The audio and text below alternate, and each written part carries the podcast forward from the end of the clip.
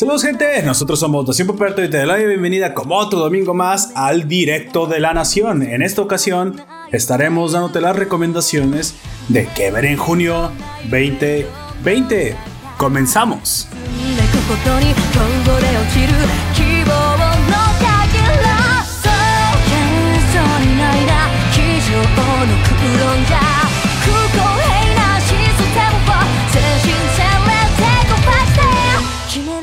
Como siempre me acompaña un miembro clásico de la Nación. Por favor, preséntate. Ese soy yo, de Gunter, en esta ocasión, para hablarles pues de animes, de Excelente. recomendarles alguna cosa para que vean en estos tiempos. Así, estos tiempos de... Excelente, excelente. Y esta en ocasión simplemente, solamente te acompañará tu anfitrión Poperto, ya que los demás miembros están tirando la hueva, digo, muy ocupados. O no sé qué chingos se deben estar haciendo, porque es más importante que estar aquí este domingo con los oyentes. Tarea, la tarea no es importante.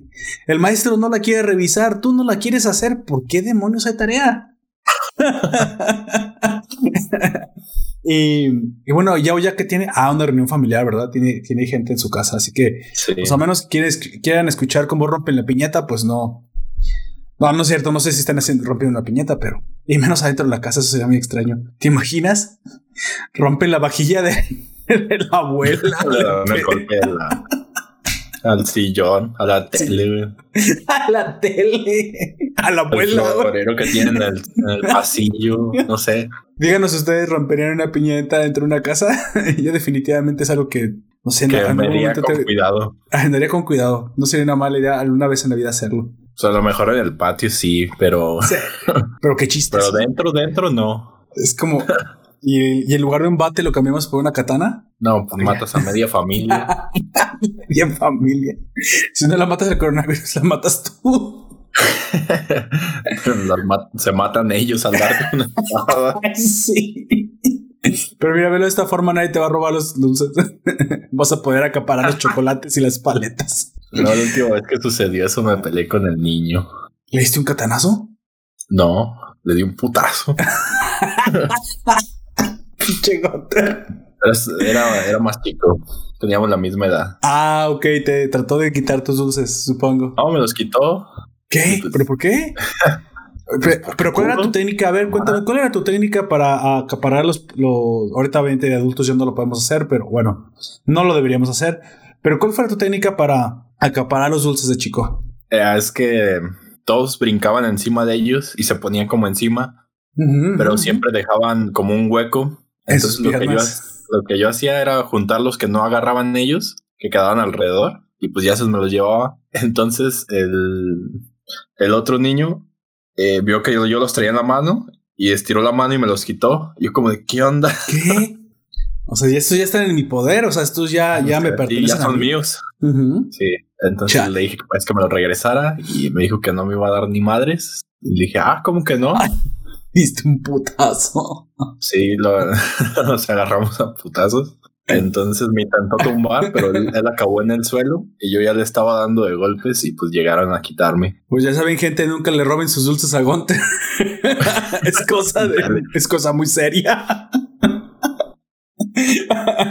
Hay pocas cosas por las cuales vale la pena llegar a los putazos y los dulces de la piñeta son una de Una ellas. Así es. Pues no, Para yo creo que razonable. Simplemente creo que yo hacía la clásica, me aventaba y me sentaba arriba de los de los dulces y así es como acaparaba la mayor parte. Como sí, esperaba que todo el mundo terminara de, de levantarlos. De- Normalmente yo y- a la Sí. última. Yo hacía como una, como una cunita dentro de mi playera y ahí echaba todos los dulces. Sí, esa era mi técnica. Y así, la verdad, la verdad es que es bastante útil porque yo recuerdo, yo recuerdo haber sido niño bueno para juntar un kilo de dulces a veces en la piñata. Porque adentro, pues, de tu playera, pues haces pues la, la bolsita de canguro. Ujú. Y así es como los ganaba.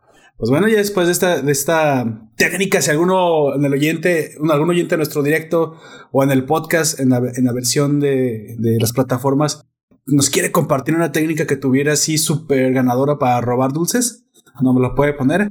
Si golpeabas al niño anfitrión de la fiesta, pues a lo mejor eso no es una, una Una buena buena forma de ganar dulces. así es. Pues bueno, En, en esta ocasión hablaremos precisamente de aquellos materiales que creemos para junio vale la pena ver. Eh, esa selecta colección de, de, ya sea puede ser un- una película, pueden ser cómics, pueden ser series, pueden ser animes, por lo general son series y animes. ¿Qué podemos recomendar ahorita a la raza para que se entretenga en el tiempo de, pues, ahora sí de cuarentena? Aunque ya la gran mayoría, bueno, no sé si deberán estar saliendo, pero la gran mayoría ya está saliendo. Ya les está valiendo madre, ya se están saliendo. O sea, si, Bueno. si, si es momento, no sé, pero de que se están saliendo, se están que- saliendo ya. Sé que aquí donde vivimos eh, aún no teníamos permitido salir a realizar las actividades eh, cotidianas como antes, sino que otros municipios sí habían podido, o sea, ya el gobierno les había dado permiso para que pudieran realizar todo normal, trabajar, ir todo y a la escuela incluso creo.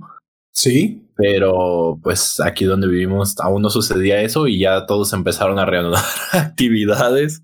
Pero creo que es normal, ¿no? Creo que no puedes mantener tanto tiempo a la gente en su casa. Es que yo entiendo que se No. empieza a notar. Yo entiendo que ya llega un momento en que la gente eh, ya, o sea, es, es como una prisión. Ya sería mantenerlos en contra de su voluntad y pues ya, ya sabemos lo que pasa. Sí, o se y- vuelven... En Yo- España vi, bueno, pues ya sabes cómo es eh, de grande el Internet. Tenemos YouTube, tenemos pues, muchos medios de... Dicen que es World Wide. Web, amigo. O sea, que es, es mundial la red. Dicen, Sí. no me consta. Entonces, eh, hay un chico que se dedica a ser fotógrafo y él hace videos para YouTube. Entonces salió a grabar ya por fin, porque estuvo haciendo videos en su casa Vaya. y hizo fotos. Entonces realizó su trabajo y algo de lo que mencionó y que fue curioso es que parece ser que, la, que aún hay cuarentena, pero con un permiso que te da el gobierno puedes Sí. salir a realizar, o sea, tu trabajo. ¿Sus actividades? Ah, pues está bien, ¿no? Pides el pides o te otorgan, no sé cómo funcione, te dan el permiso y ya sales y en caso de alguna cuestión, pues ya les dices, ah, vine a trabajar, aquí tengo mi permiso, cosas así, Claro. porque pues, o sea, no, sí, entiendo. O sea, la mera verdad es que ya, ya ocupas. es complicado. Y no sé qué tanto, qué tanto puedas eh, mantener a la gente que no tiene los recursos para mantenerse dentro de su casa más de dos meses. O sea, muchas empresas ya comienzan a, a pensársela seriamente, mejor arriesgarse a romper la ley que quebrar. Sí. Y sinceramente ahí, ahí pones a la gente en contra de las cuerdas. O rompen la ley o, o quiebran su moral. ¿Y qué crees que va a pasar? Pues que quieren trabajar, pues ¿no? quieren o sea, trabajar y van a romper la ley, porque cuando la ley no te sirve, pues la ley no sirve. Siempre lo he dicho. Si la ley que no te sirve, no sirve. Y ahorita no sé alguien que roba, pues a mí me sirve robar. No, no, no, no, no estoy hablando de eso. estoy, ya, estoy hablando de que si las reglas no sirven para una mejor convivencia, simplemente romperlas es una, hasta una obligación moral. ¿Quién decía eso? Ah, sí, los socialistas. Pero bueno, mira, mira cómo Ah, se les voltean las frases a ellos. Bueno, precisamente hablando de lo que vamos a recomendar este, este junio 2020 que está a punto de comenzar, ahora sí, para arrancar el primerito del mes con lo fresco que ver. Hay muchísimas, muchísima variedad de lo que podemos recomendar. Tenemos una serie live action, tenemos caricaturas, tenemos anime, tenemos... ¿Qué, qué vas a recomendar? ¿Un Echi? Ah, no, no, no. Ese no dijimos que no, ¿verdad? no, Ese no. no, no, Este- no, nos tumban el, el, el todo. no, ya volvió, no te conté, no te conté lo que hice, se la hice de pedo a Facebook. Fui a casa de Ah, Mark caray. Zuckerberg en mi cabeza, obviamente. Lo soñé. lo soñé y le dije, Mark, güey, o sea, ¿en serio? Porque me tiras el podcast que, eh, de Hunters, ex Hunters, por estar hablando de un hecho histórico que fue el holocausto. No es, no es pecado decir la palabra con N-A-Z-I. Pero que, que la cuestión fue que eh, las dijimos demasiadas veces, bueno, la dije demasiadas veces, la repetí muy seguido y aparte creo que involucré este holocausto, judíos, eh, la palabra supremacismo blanco, no sé.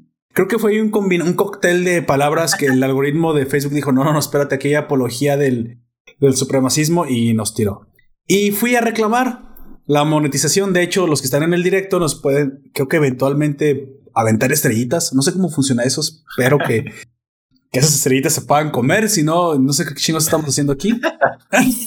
Por amor al arte. Por amor al arte. Ya tiene, ya tiene monetización la, la- la gran mayoría de los, de los, este, todos, de hecho, creo que todos los directos ya tienen monetización autoactiva. Fue por eso. Fue porque ese podcast, eh, o sea, tú- creo que cuando mostramos copyright, cuando eh, mostra- mostramos las imágenes de Instax de sexo explícito, nu- nunca le importó a Facebook, la mera verdad. Pero no digas la palabra con N-A-Z-I, porque entonces ya estás eh, pisando terreno peligroso. Dije, bueno, yo creo que las prioridades del algoritmo de Facebook no, no están muy bien establecidas. ¿Has visto lo- los memes de- del Facebook de antes y el de ahora con el perrito? No, no, no. Facebook hace, hace unos años. Ah, ¿qué onda, banda? Aquí pueden publicar lo que ustedes quieran, no hay problema. Pu- Publican lo que ustedes quieran. Eh, Hay libertad. Facebook ahora. Ay, me bloquearon mi cuenta por decir Joto. Sí, sí. De hecho, estaba pasando. Tú sigues a esta tuitera. Deberíamos hacerle alguna clase de, De de algo. promoción. Sí, hombre, vamos a hacerle una promoción. Esta tuitera, ¿cómo se llama? Ah, la norteña, la regiomontana. No sé. Mierda, acabo de olvidar su nombre, ¿ves? Bueno, una, una, que está haciendo gaming ahorita y que aparte que es cosplayer, dice, mostró Ah. fotos de su cuenta que dice que le Ah, banearon temporalmente. ¿A la Pero- del meme? No, no, no, el meme, eso fue muy reciente. Lo posté en Twitter. Que le banearon la- lo- los escritos por un día, todo un día completo, o ¿Por medio qué? día, no me acuerdo, por escribir solamente la palabra Joto. Y supongo que si tienes muchos seguidores, el algoritmo se pone más, más, este, más delicado, porque la mera verdad, para las cosas que he escrito en Twitter, las barbaridades, creo que me hubieran cerrado la cuenta tres veces. Pero no, no, parece ser que solamente si tienes muchos seguidores, es cuando se pone delicado. ¿Se, se llama Mary? ¿De casualidad? No, no, no, no, ¿No? es esa. Es otra, la, la regia. Es una regia. No, la sé. que hizo este cosplay de Sailor, Mar- de Sailor Mars que me gustó mucho, ¿te acuerdas? No. Que te lo comenté que hizo un, un cosplay Sailor Mars. Bueno, anyway, en algún momento la posteamos también en la, en la página de Discord. Por favor, métanse al Discord, ahí hay contenido suculento y mucho otro contenido, pero pues digo, ahí está contenido para que ahora sí no se queje ninguna plataforma de que estamos publicando cosas según ellos indebidas. Ah, Ahí sí, fíjate, te- estás, estás protegido porque Discord, pues al fin y al cabo es un sitio privado. Si un ofendidito se mete y te denuncia, pues en teoría no puede, no nadie le va a hacer caso, ¿no? Porque en teoría, pues ¿para qué te metes? Nadie te obligó. Lo que siempre debería hacer, ¿no? ¿Para qué chingados te metes si nadie te obligó? ¿A Es qué lo buscas si no lo quieres? Exactamente, exactamente. Mira, tenemos un- otro oyente, Isaac Ochoa nos dice que si quitar los dulces a los más pequeños cuenta. Ah, pues sí, te- pero como Ey, dije, no. no. es no es un buen método, amigo. Em, mm, bueno, ya sabes qué puede pasar. Te pegan. Sí, te pegan, sobre todo si el niño que, que robas es Gunter, güey. Bueno, nuestro oyente Isaac Ochoa dice que va a robar los, los dulces de los niños. Oh, supongo que eh, es una técnica. Yo simplemente los acaparaba saltando arriba de ellos y echándolos en mi playera como una bolsa de canguro. Pero bueno, continuando precisamente el primer material del cual nos hablarás, amigo, me recuerda a la ley de del más apto, que mucha gente lo confunde con la ley de la selva, que es del más fuerte, que porque también no realmente no aplica así, creo que con- se confunde fuerte con más apto. Más adaptable. Así es. Luego, ¿sabes quién he escuchado eso que utilizan mucho? Los, of- los otra vez los ofendiditos, los ideólogos sociales. Hay muchos millennials que se sienten mal con ellos mismos porque dicen, no, pues es que el mercado es malo y, y- y el libre mercado es la ley del más fuerte y no, realmente no es la ley del más fuerte, es la ley del, ma- la ley del más apto. El más apto es aquel que se adapta mejor a la situación. A veces la fuerza es esa característica, pero en otras ocasiones no es así. Y Darwin se descubrió que no siempre el más fuerte, el más feroz o el más aprovechado ganaba. Y de hecho, por lo general no era así. Era el que mejor se adaptaba a sus condiciones. Oportunidades. Y muchas veces también. esas condiciones también tienen que ver con colaboración. No Sí. tenemos infinidad de ejemplos en la naturaleza que un animal que logró hacer como una colaboración simbiótica con otra sobrevivió. Recordemos las rémoras que nadan a un lado de los tiburones. O sea, ¿qué más, qué más protección requiere si andas con el mafioso del barrio? Y Pues simple- ninguna. pues no, ya, o más así es. Entonces, bueno, Darwin's Game. Un anime que se llama Darwin's Game, amigo. ¿De qué se trata esto? Es de lo que yo me imagino. Es este evolución. Es alguna clase. Supongo que no va directamente sobre biología, o sí. No. no Cuéntame un precisamente. poquito. ¿Qué es un Darwin's Game? Bueno, es primeramente comienza como un manga escrito e ilustrado por Flip Flops y Flip Flops. o sea, Shu Miyama y Yuki Tak- Takahata. Comienza su se- serialización en la revista Betsatsu Shonen Champion para la editorial Akita Shoten, un lejano 12 de diciembre del 2012, compilado en 12 volúmenes en Tan Tankobon. Ay, Vaya nombre, siempre les ponen. Sí, es, es el que es como más grueso, ¿no? Con todo completito.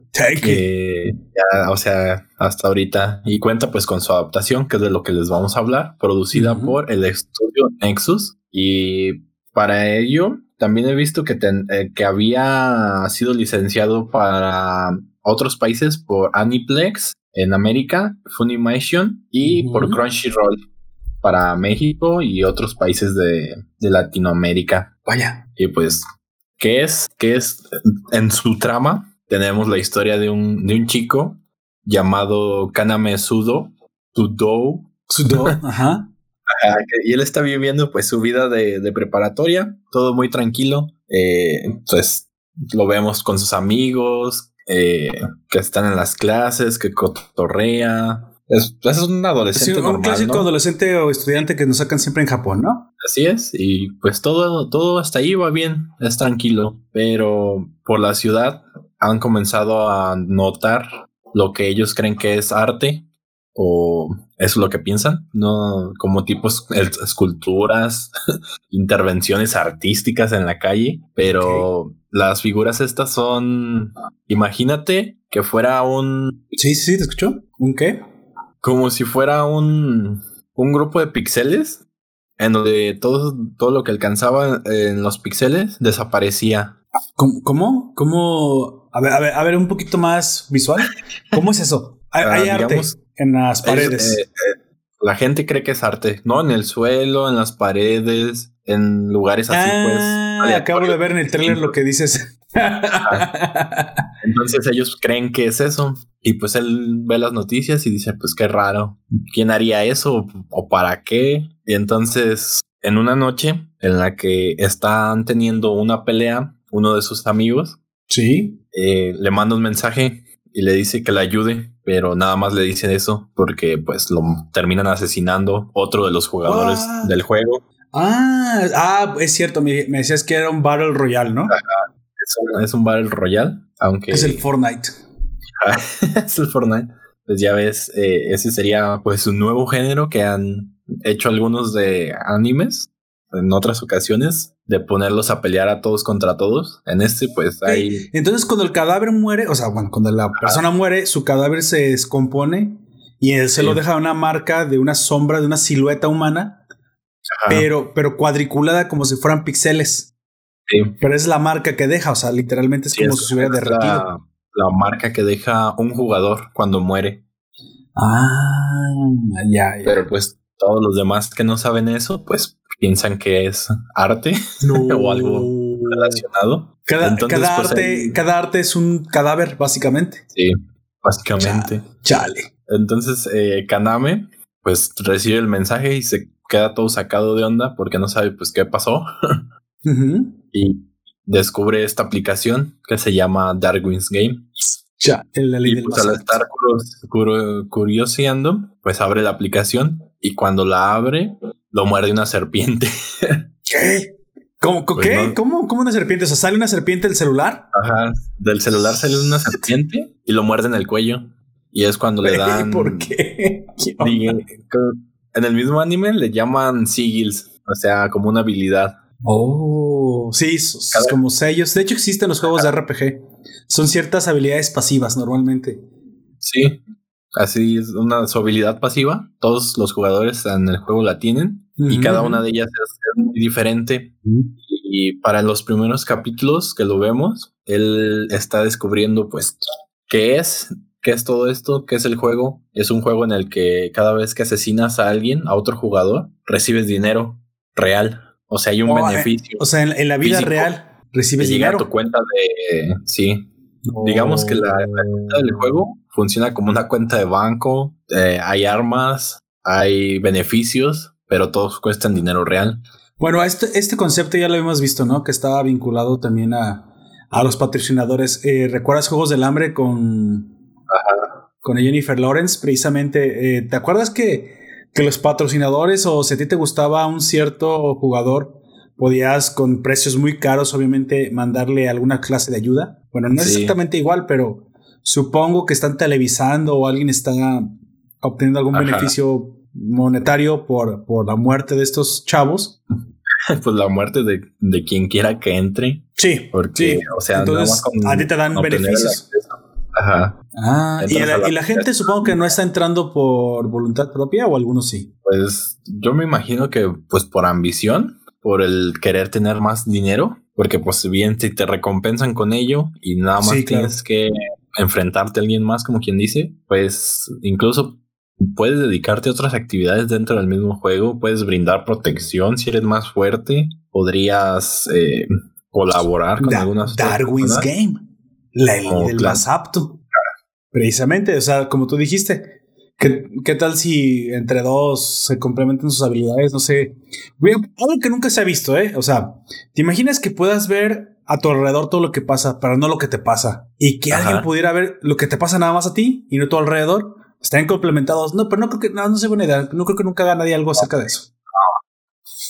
Estarían bien locos si hicieran eso. ¿Y te imaginas Sí. aparte de meter un dios ahí? No. No, y ya sé que uno de esos esté enamorado del otro y que sea una clase de chica que parezca tierna y que mate porque realmente es una psicópata, pero no le. No, no, creo que. no, no, nunca, no será No. buena idea. va a funcionar. Netflix, no nos compres esa idea, por No, favor. no, por favor. No licencias mi.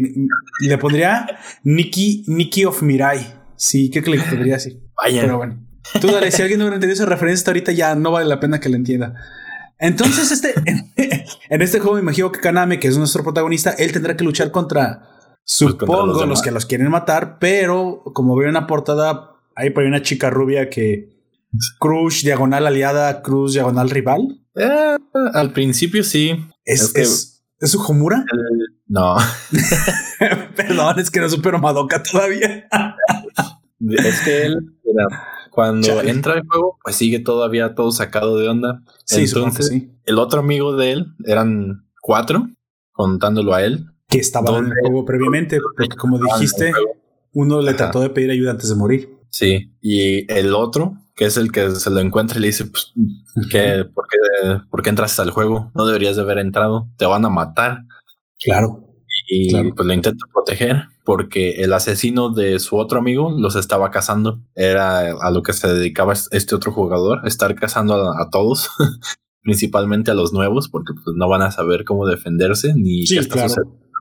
Claro, claro. Y entonces, pues el- su habilidad de él está pues fuerte, se puede volver in- invisible y pues ir atacándolos, que es como los, Pues, los bastante- estuvo Es bastante tiempo. buena. Sí, y pues ya comienza pues su- lo que sería la primera pelea que vemos aquí, así más en forma, después de, de cómo asesinan a su compañero y te das cuenta de que pues las personas que están ahí eh, aún así están, como te decía, por ambición, otras porque no sabían qué era el juego y como él, y ahora les toca sobrevivir Vaya. otros porque lo hacían por alguien más, por algún familiar, porque su situación lo requería, necesitaban el dinero. Tú sabes que muchas veces cuando los seres humanos estamos en, en riesgo,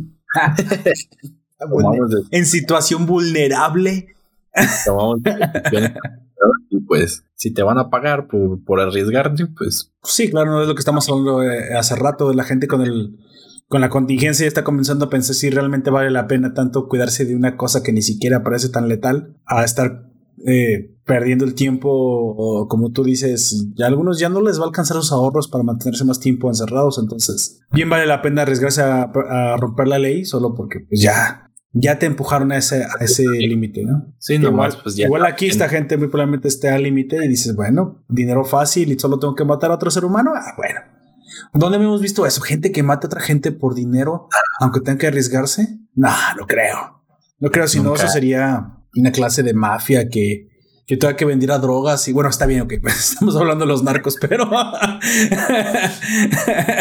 sí, o sea, entiendo perfectamente. Pero entonces me imagino que Ya nada más para que esto solo es una recomendación, tampoco me trates de, no, no te quiero que me expliques toda la historia, pero sí me imagino alguna clase de organización o alguna clase de, de ente público o privado que está auspiciando estos encuentros Así en, es. en pos de, supongo que un, un público. Porque otra forma, ¿para qué demonios te pondrías una competencia si no la vas a, tel- a televisar? A monetizar, básicamente.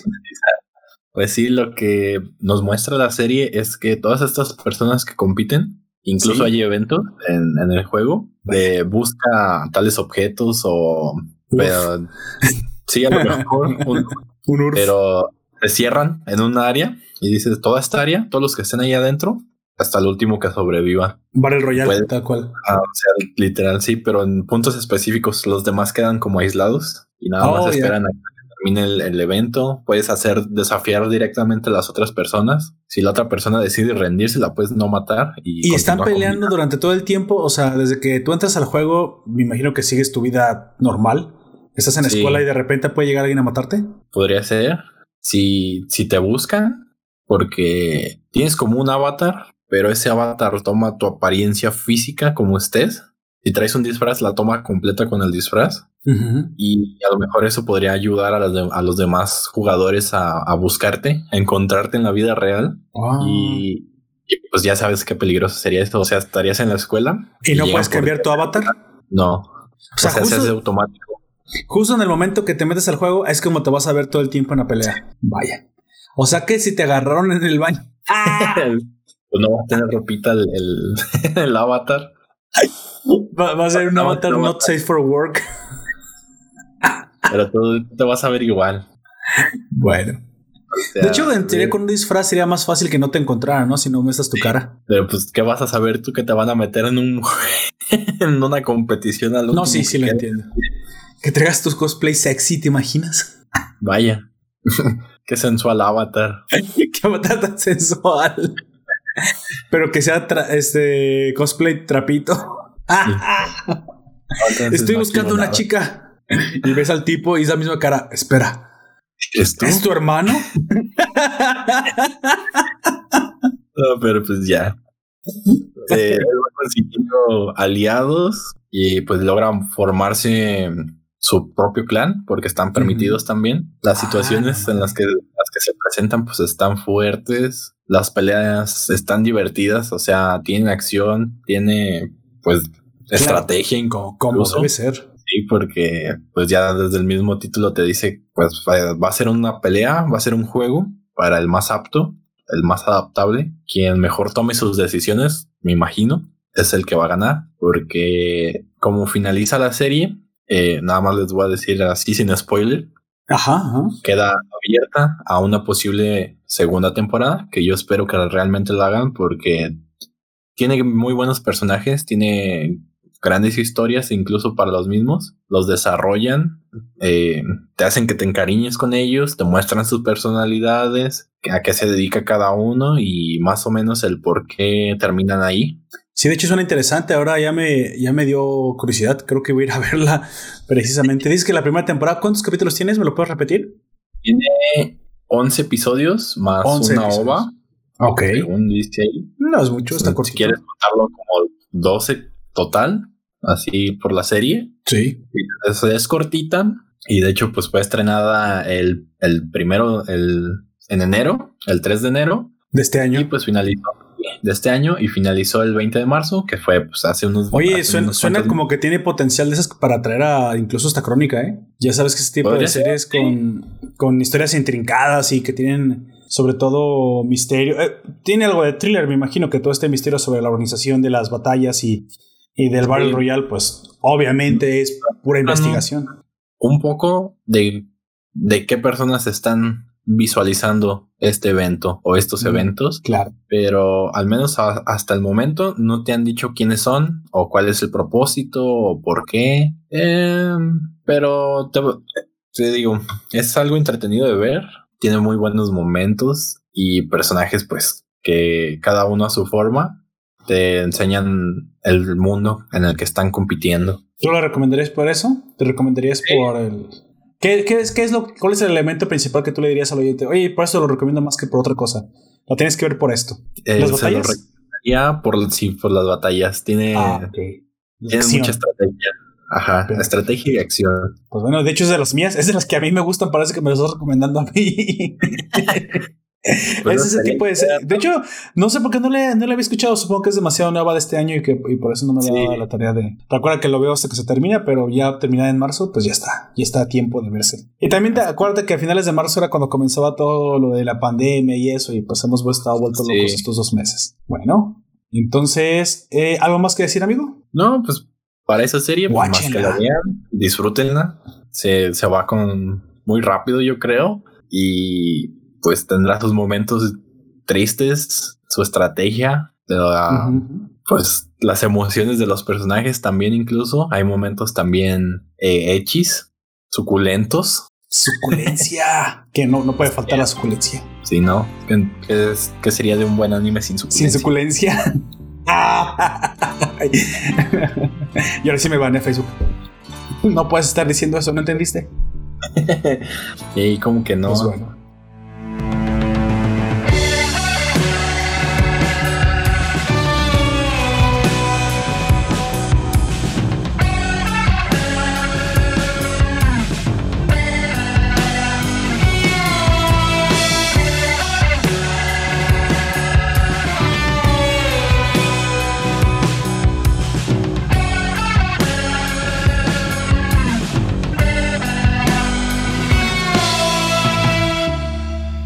Así Pues que, bueno. a ver, platícanos.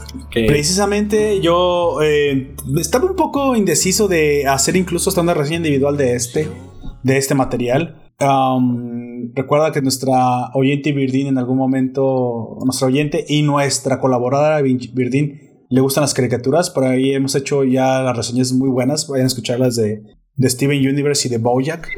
E, e incluso había hablado que tenía eh, ganas de hacerlo de Midnight, Midnight Gospel. Pero cuando ella comenzó Midnight Gospel y yo comencé Midnight Gospel porque lo íbamos a traer hace un par de semanas, eh, nos arrepentimos. Eh, de hecho, no quiso, no quiso hacerlo, me la canceló. Y ya literalmente la respuesta fue es que no le aburrió. Le aburrió, ni siquiera la terminó, no le gustó. Yo la comencé a ver precisamente y no te diré que pareció lo más interesante del mundo. De hecho, a mí en parte sí me gustó. Sí es esto surrealista. De hecho, no es lo que me saca de onda. Algunas partes super gore, surrealistas, ma- manchadísimas y de, mucho Grinch. Grinch, este cringe.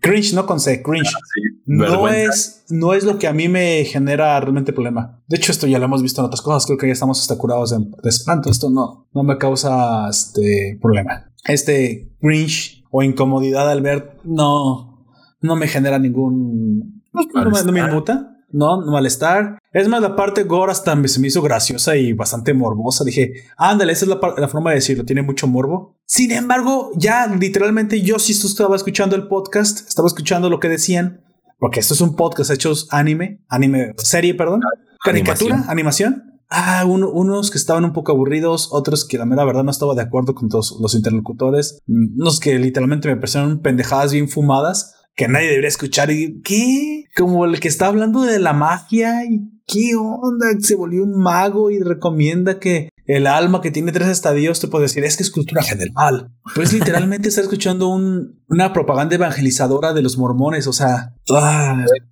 hay partes que sí, literalmente no me parecieron muy aburridas, muy aburridas. No sé si me explico por ahí. Pero bueno, antes que nada daré un poco de datos del- de la serie The Midnight Gospel o el hechizo Ajá. a la medianoche, que entre su traducción al español, es una serie de televisión estadounidense, como ya lo comenté, de animación dirigida para a los adultos. Claro, pues bueno, esto sí no, no creo que lo estuvieran viendo adolescentes y niños. Oh, sería una Sería lo, lo explícito y otra creo que no es para el público, creo que no durarían ni cinco minutos viéndola y se, se irían, ¿eh? bien. No, no Sí. lo aguantarían. Eh, fue creada por Pendleton Ward y Así el es. comediante Duncan Trussell. Sí, es la producción animada de Ward, el estudio Ward, para Netflix, específicamente hecha para Netflix. La serie Claro. sigue, vamos a comentar a un protagonista, a un pues el chavo de rosa que aparece en la, en la portada, porque no puede ser otra cosa. Duncan. A, a Duncan, sí, él Duncan. eh, es un, él se, él se habla a sí mismo como un space caster o un mago del espacio, supongo. Un hechicero Podcast. espacial. Hechicero espacial es la mejor forma de decirlo.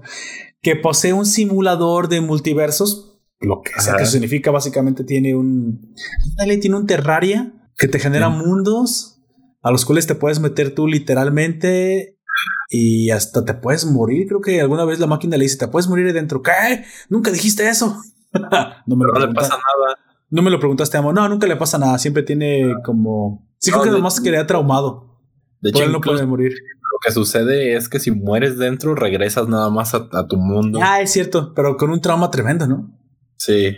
Aquí lo curioso es que de repente de este simulador que supuestamente es mentira puede sacar cosas, objetos Sí. a la vida real, lo cual pues está bastante interesante.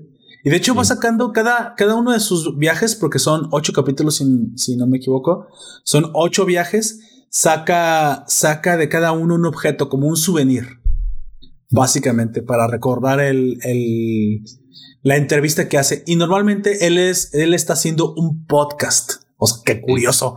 El, el protagonista Clancy, el hechicero espacial, este, este podcast se llama The Midnight Gospel, como el nombre de la serie, y normalmente para obtener historias interesantes se mete a mundos generados virtualmente para entrevistar a seres virtuales para que le cuenten su historia virtual. sí, sí, estamos de acuerdo. ok. es que suena mejor en mi cabeza cuando ya lo digo. No sé si.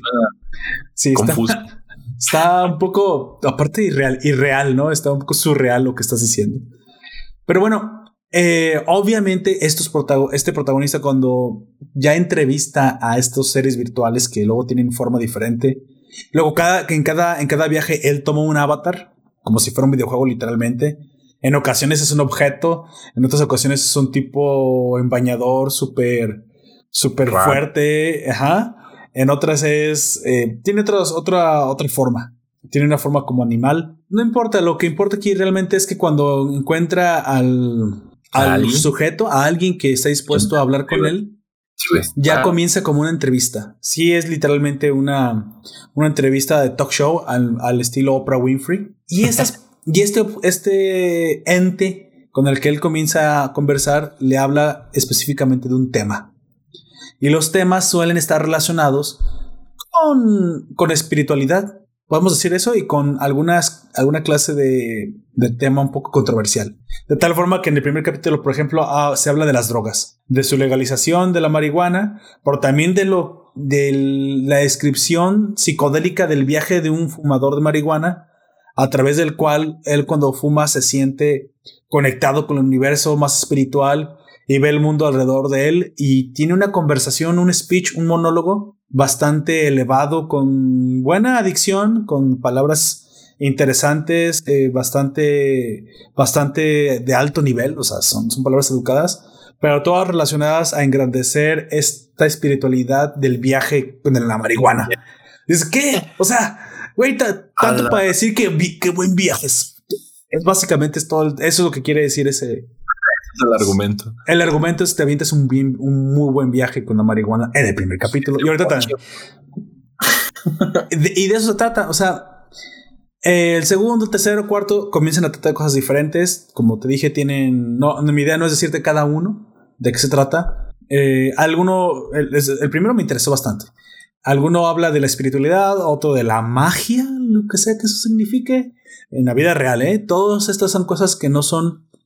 Um, Ah, no son que este, fantasiosas. Son personas en la vida real. Ah, a lo que, a lo que voy. Todas esas personas son, son, están siendo representadas en la, en la vida real. En la vida real, digamos que se está teniendo la entrevista. Nada más que mientras tú ves en la, en la animación, tú estás viendo el viaje del protagonista en esta caricatura, a entrevistando al, al otro ente, mientras están en movimiento. Y el movimiento y, la, y, la- y el episodio suele ser una, una animación relacionada con lo que se habla, pero sumamente gore y surrealista. No puedo describirlo mejor que eso. Creo que no. Mira, eh, nuestro oyente Isa- Isaac Ochoa dice, pero sí hay alguien que se muere en los que se hacen carne picada. Ah, sí, bueno, sí, es lo que decimos. eh, Mira, güey, es que no se puede explicar más que con un ejemplo. Hay una parte en la que llega un mundo donde habla con algo que parece un hipopótamo. un hipopótamo, mejor dicho. La hipopótama habla con él. O, un, o un perro, un perro hipopótamo. No sé, tiene una forma muy extraña. Este, y le habla de que ella ha publicado libros, o sea, la hipopótamo virtual ha publicado libros, ¿estás de acuerdo? Ok. Eh, ha publicado libros y lo que, y fíjate que ese fue uno de los que más me gustó. E- El de la carne picada fue uno de los que más me gustó porque la señora, supongo que en la vida real. Una, esa, y otra porque lo, el tema que ella habla es la superación del dolor de la pérdida de los seres queridos a través del duelo y de seguir adelante. Eh, eh, eso es bastante interesante porque eso, eso sí es algo que sucede muy real. Las personas Pues sí. constantemente tienen pérdidas y es lo que más puedes aterrizar como, como al mundo real. Sabes, es, ese sí, ese tema sí está mucho más, Sí, Aterrizable. Más cercano. Más cercano, más lógico y menos loco y menos fumado, básicamente. Es que los otros son en las, dentro de la serie. Habla hay- del alma también y de la resurrección. Sí.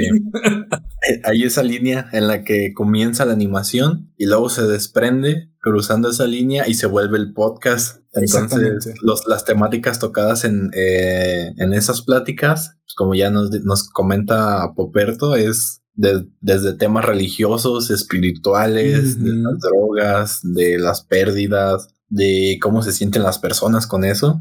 Así es. Es, es todo eso mezclado con la locura, la psicodelia, el gore. Y con una animación exactamente ahí. surrealista completamente.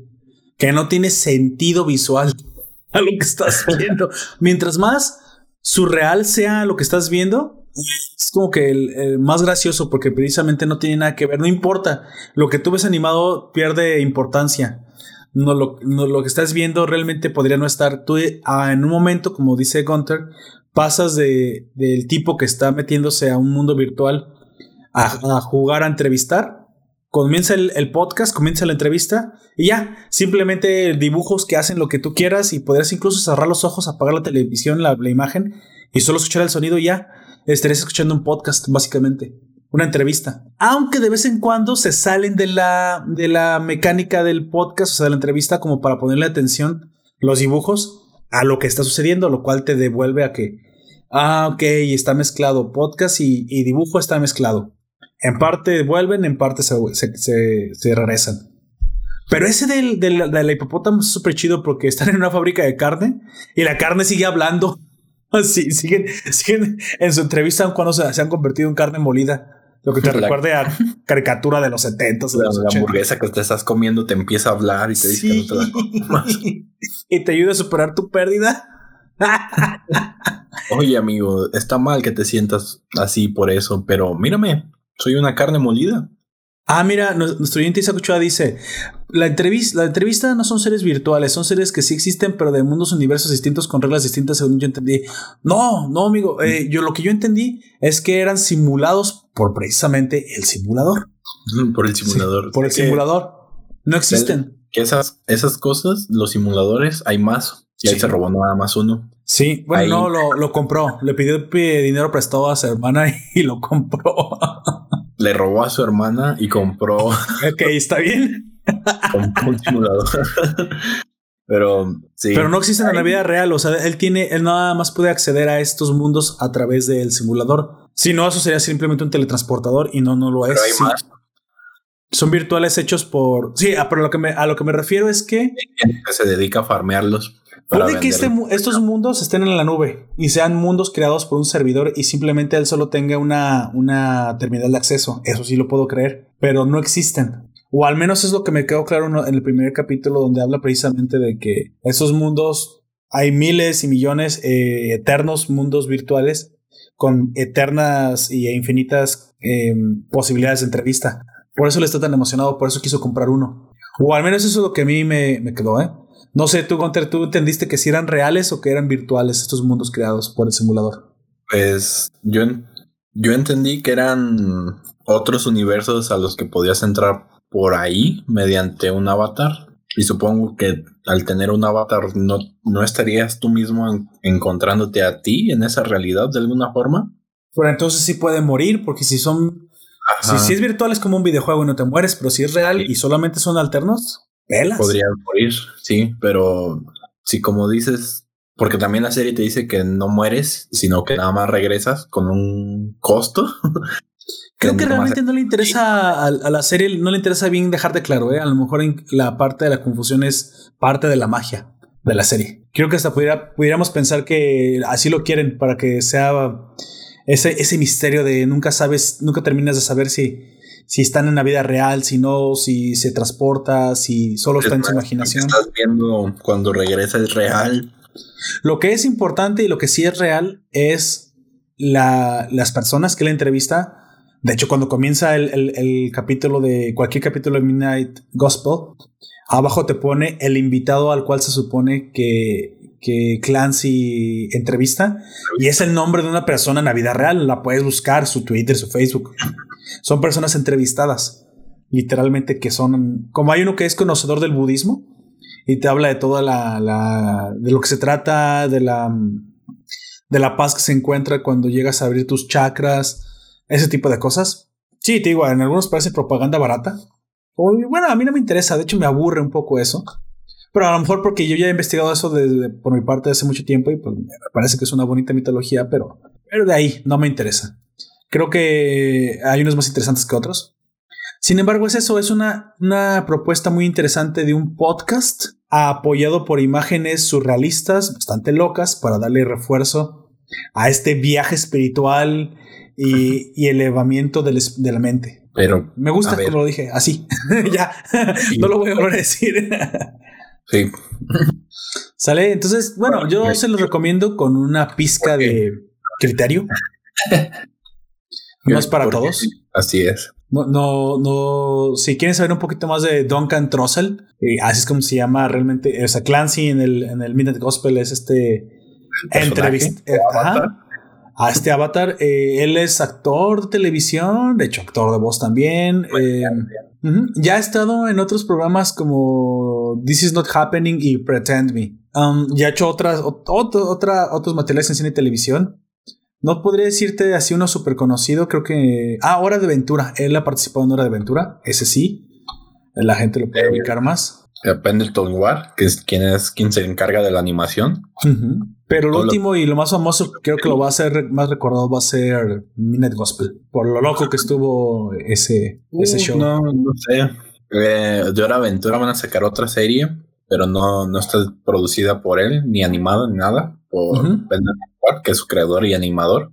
¿Tú, tú sabes eh, quién es Duncan en Hora de Aventura o qué es lo que hace si le da voz a alguien? Eh, no, no sé.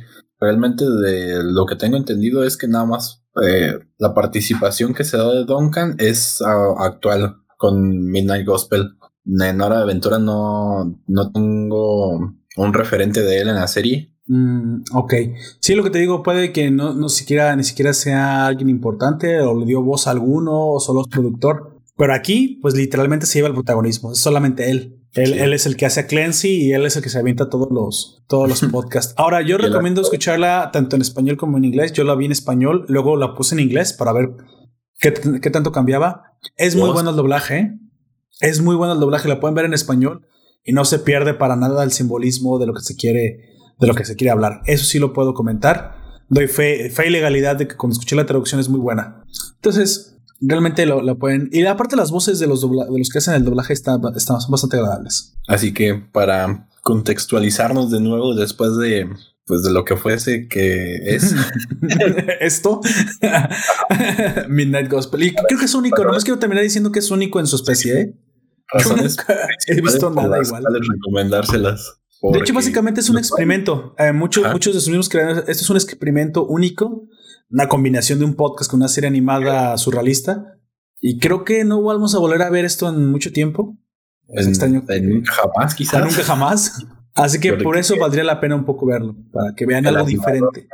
No, iba a animar nada más después de hacer hora de aventura. Se, se hartó de todo ese mundo. Literal. O sea, él está muy orgulloso de, lo que creó y de cómo lo, lo hizo. Pero ya es hasta la madre.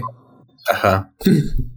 ya está cansado de, vivir como animador, supongo, de hacer esas animaciones. No había algo que lo motivara hasta que pues. Duncan lo convence de hacer Midnight Gospel. Oye, ¿cre- ¿y crees que por eso la explicitez y lo gore y, y el cringe se va hasta el máximo? Creo que sí, es Para, porque ya es como el epítome de su carrera. sí, o sea, ya puede hacer lo que él quiera, como él quiera, en ese Ah. experimento. Yo no he visto la aventura, pero algo así de manchado como lo que aparece, o sea, de feo y de, y de crudo, como lo que aparece en Midnight Gospel, ¿también aparece en Hora de Aventura? No, creo ¿No que leve. Bueno, fue escalando porque al principio eran como historias cortas donde, por ejemplo, sucedía una trama en ese capítulo nada más y terminaba en ese capítulo y en otro, o sea, otra historia, y así sucesivamente. Luego hubo un, un punto en el que en la serie comenzó a escalar y esas historias autoconclusivas del principio fueron ah, concluyéndose de otras maneras o continuándose en otros episodios y creando una historia aún más grande y más grande eh, hasta aunque también iban a ser cancelados en algún en algún punto y eso se puede notar en, como en otras series que iban a ser canceladas pero decidieron terminar y se ve un poco Ya. extraño en algunos en algunos capítulos hay algunas in- inconsistencias y momentos raros para finalizar la serie Vaya. pero supongo que fue la mejor ruta que pudieron escoger, pero no hay no hay tanto gore, hay escenas ex- explícitas y raras, Ajá. incluso pues sí fuertes, porque la- el rango de edad era pues de 8 años en adelante. Claro, Conforme claro. fue escalando la, la serie, le cambiaron esa clasificación. Ya También aumentó en su explicitez, entonces, en, en su crudeza. por su trama, eh, sí se manejaban temas como las guerras nucleares, la devastación de todo el mundo, eh, enfrentamientos entre el bien y el mal, clásicos, pero indispensables. Eh, había, había La- poco de todo. La opresión machista. De hecho, ahí en, en eso de la opresión, creo que no tanto, porque había aquí hay un montón de mujeres. Ajá. Ellas son liberales, son capaces por sí mismas, algunas de ellas. Y no se sienten obligadas a tener que estar reafirmando su poder.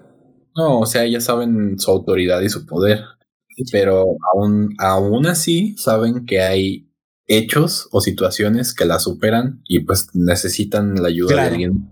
Como toda la vida. Es ¿Son capaces de pedir ayuda a un hombre sin sentir que son disminuidas? Sí. Y pues la trama ya maneja otras cosas, o sea, hay...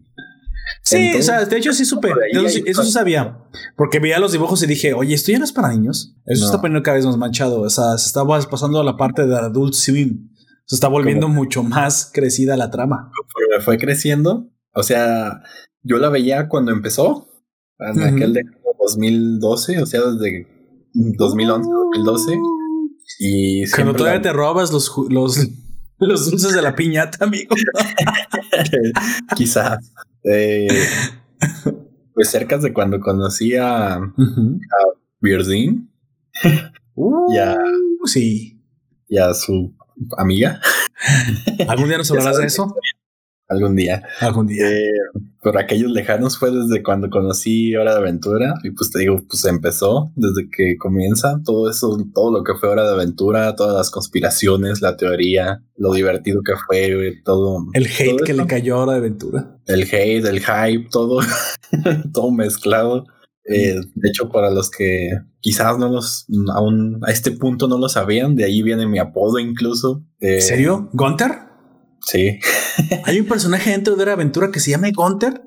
sí, ¿Quién es? El pingüino. así es. Ah, pinche Gunter.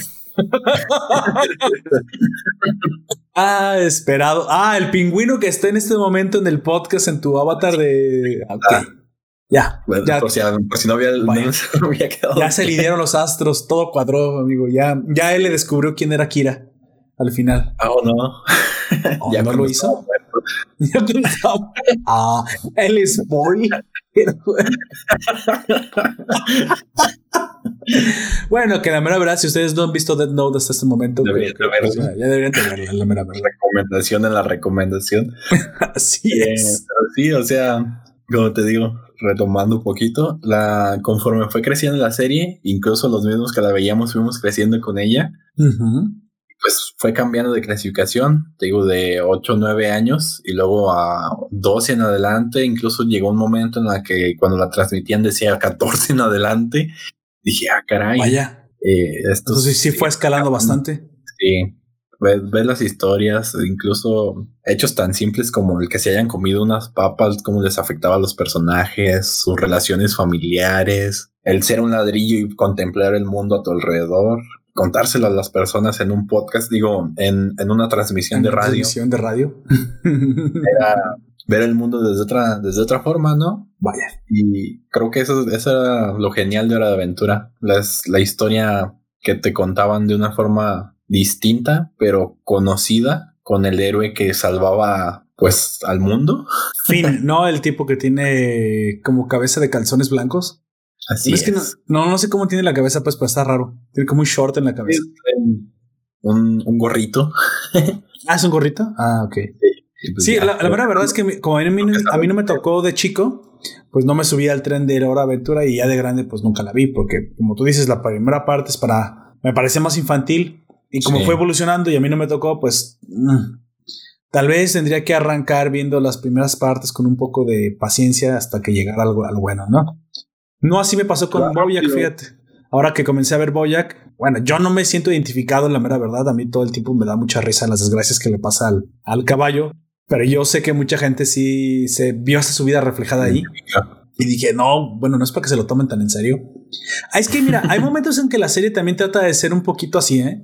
No Sí. todo el tiempo es una parodia. También quieren vender melodrama. También te muestran lo que sufren sus personajes. Que son Sí. Quieren que te hagas, eh, sientas un poco de empatía, pero bueno, entonces, un poco. No, no te pasas y. Exactamente. relájate, amigo. O sea, Relájate, o sea, no. era una parodia en algún momento, Desde pues ya. sí. Pero te deja claro, es que precisamente te deja claro cada vez que hay momentos eh, irreales, o sea, inverosímiles, como el hecho de que Mr. Peanut Butter ahora va a ser político y, y reta al alcalde a una carrera de esquís. O sea, no todo lo tenemos tan en serio todo el tiempo, es una parodia. Y creo que por ahí hubo, creo que hubo un malentendido, se, se identifican demasiado con algo que no se, que no se tienen que identificar los millennials. Sí. Digo, yo ahorita la estoy disfrutando como tienes una idea. La, la batalla en la nieve me hizo reír. Eh, ga- gana, gana el amigo, el este, Toad, porque llega en volando y luego renuncia a ser el alcalde porque no quiere ser. Ahí me estaba botando la risa. Él tiene un montón de buena suerte y Sí. no sé, como por estar en su. y ese sexual el. Joto. Por, por andar de Joto se le cogieron a la vieja. ¿Qué le pasa? Che. Ay, soy asexual. Nos van a tumbar la. No importa, es Joto. Le, y pues ahí va Boyac y Boyac, pues no, Boyac se coge todo lo que se mueve. que por cierto me dio un chingo de risa la, la compañía de taxis que primero era para mujeres y luego Luego era para ambos. para ambos y luego era de mujeres para que las vieran los hombres vestidas de bailarinas exóticas. Ay, güey. Pero eso sí, ya por, por lo último me pareció genial que, que los coladores de Mr. Peanut Butter salvaran, salvaran el mar, güey. sí. Por cierto, yo no que- fe- yo no sentí que se muriera Sarah Lynn, güey. De hecho, casi ni sale como para que te sientas empático con ella, pero bueno. Eh, está. Es bien, bien. secundaria. Es súper secundaria, así como para sentirte triste. Nah. Dije, "Ay, esta cosa muere, pinche vieja enfadosa. no me Pero quemen, que- por favor. es lo que te digo. O sea, todos los, los pequeños contextos que tienen Ajá. y se van acumulando. O Eso sea, sí. Eso sabes que estaba, estaba con él en retosando, que se dio a su mamá, que A la de no, se dio la mamá del. sí, se dio a su mamá. ¿También de la? Pa- ¿A qué dijo? Eso no Porque de hecho, si mal no recuerdo, de- en algún punto mencionan que se divorcian sus papás. Ah, pero es la del de ella. chavo. La, de, Ajá. la del chavito, es la que, esa es la que se da. A la otra, ya. Te- la induce supuestamente al mundo del, del alcohol y de las drogas, pero realmente fue la, la estilista y por un fallo de Boyac, pues le toma, le termina tomando su botella de agua en ruso. Agua en ruso. Pues, sí. Sí. Pues Bueno, ya- pero me imagino que ahora de la aventura tiene también eh, algo así, ¿no? Tiene en algún momento alguna clase de, de historia que también termina atrapándote y que si la sigues, pero creo que, creo que debería ser lo mismo, ¿no? Tú que sí la has visto, la, la recomendaciones no te lo tomes tan en serio. Al fin y al cabo, estas cosas son parodias. No, no es al final la. Y de hecho, la intención de los autores, tanto de Bojack como, como imagino que de Hora de Aventura, es que no te lo tomes así. Ahora, Midnight Gospel por eso lo hace tan surreal. O sea, no te vas a tomar en serio lo que está pasando en los dibujos. Y tampoco te debes tomar tan en serio lo- los mensajes de los podcasts, pues porque son simplemente opiniones de ciertas personas que hablan de espiritualidad. Ni modo que te vas a tomar en serio el que estaba hablando de la magia.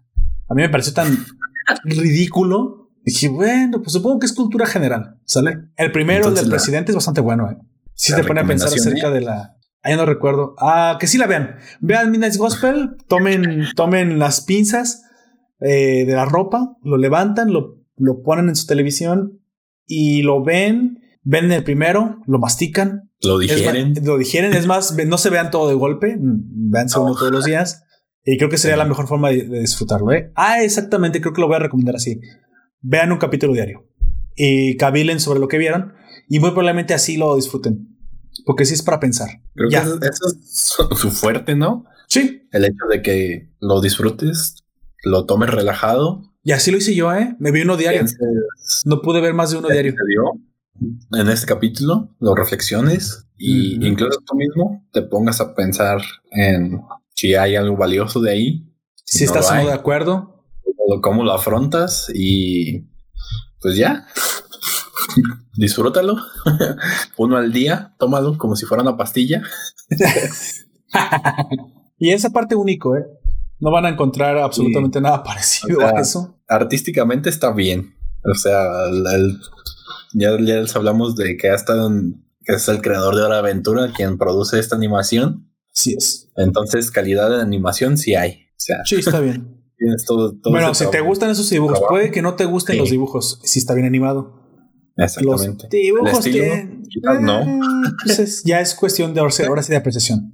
Es como dices, es muy único. Y ya sabemos que luego en esto de, de la apreciación, pues van en Ujú. perspectivas. Entonces, Pero no tiene fallos técnicos. O sea, lo que vamos es que en, en lo técnico es perfecto. O sea, está bien cuidada la producción. Las- los doblajes, otra vez, como es un podcast, a mí me importó mucho la voz, la claridad.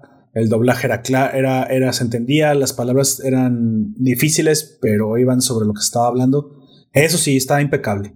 En eso no me puedo quejar. Que estés o no, como al, los te pierdas o no por lo que estén hablando, porque a lo mejor no le entiendes a los términos.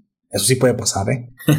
Pero no, a, mí- a esas alturas a mí ya no me sorprendió. Me, me gustó por lo diferente que era. Eso es lo único que sí voy a decir que es su fuerte, que no va, no, no te puede causar otra impresión más que, wow, no hay nada igual. Eso sí, no hay nada igual. Por eso sí valdría la pena al menos ver un par de capítulos. Yo recomiendo sobre todo, sobre todo el 2, que es mi capítulo favorito. El que nos comentaba nuestro oyente Isaac Ochoa, que es el de la carne molida que habla. Pero ya tendrán que ver a qué se, a qué se refiere esa se frase. requiere Carne molida que habla. descubran ustedes mismos. Esa. Ay, lo- los payasitos que florecían y luego se los comían. Eso sí estaba feo. Bueno, ya, ya. Cerremos con The Minute Gospel. Amigo, ¿tiene alguna opinión? Usted que también vio algunos capítulos, ¿usted también le recomendaría? ¿Usted de plano no? Ah, yo se los digo así como, así como lo dijimos ya. Ajá. eh, una al día. Uno al día, como una pastilla. Sí, pi- piénsenlo. Vean qué sucede. Realmente, o sea, los temas son, pues, interesantes a su manera. Quizás no es eh, la temática para todos, pero sé que algo, algo bueno o algo malo pueden encontrar de cada uno de ellos. Quizás aprendan a luchar con, con su pérdida, a descubrir que, incluso eh, las los alucinógenos tampoco son malos, que su lado. Eh, que encontrarse uno mismo es importante, que el cómo Eso luchas sí. con, con lo que te suceda en tu día a día también es importante y pues que lo disfrutes, verlo surreal convertirse en real y luego regresar a su forma base, A la forma humilde que merece. Forma humilde que merece, así es. Pues, Bueno, está bien. Ahí, ahí cerramos. Ya saben, Minute Gospel No. es nuestra segunda recomendación. como que estuvimos bien serios en eso, ¿no? Así como, miren, es, es esto así y no es que no es que no quiera ser divertido en este momento, pero es que como te, te lo digo. Es que al fin y al cabo em, es algo que es una experiencia más sensorial. Creo que Minute Gospel eh, tienes que, de hecho, no creo que mucha gente vaya a entenderlo la primera. Sí pone un poco a prueba la, la, la capacidad intelectual de la persona y, la- y su cultura. Pero fuera de eso, se van a reír bastante cuando ya comiencen a disfrutar. Yo me estuve riendo con la animación a cada rato. ¿eh? Aunque escuchaba lo de fondo, a cada rato yo me quedaba viendo, güey, ¿qué, qué acaba de hacer en la animación? La- los acaban de moler en una licuadora y, güey, el, el del prisionero que revive. ¿Te acuerdas? El que habla de la resurrección precisamente. Sí. Constantemente lo matan y lo matan y lo matan y lo matan. Y lo matan. Yo me quedé, güey. Pero pues es parte como de eso divertido, ¿no? O sea, es Sí. la ironía de Exactamente. revive La siempre a, a matar siempre. Exactamente.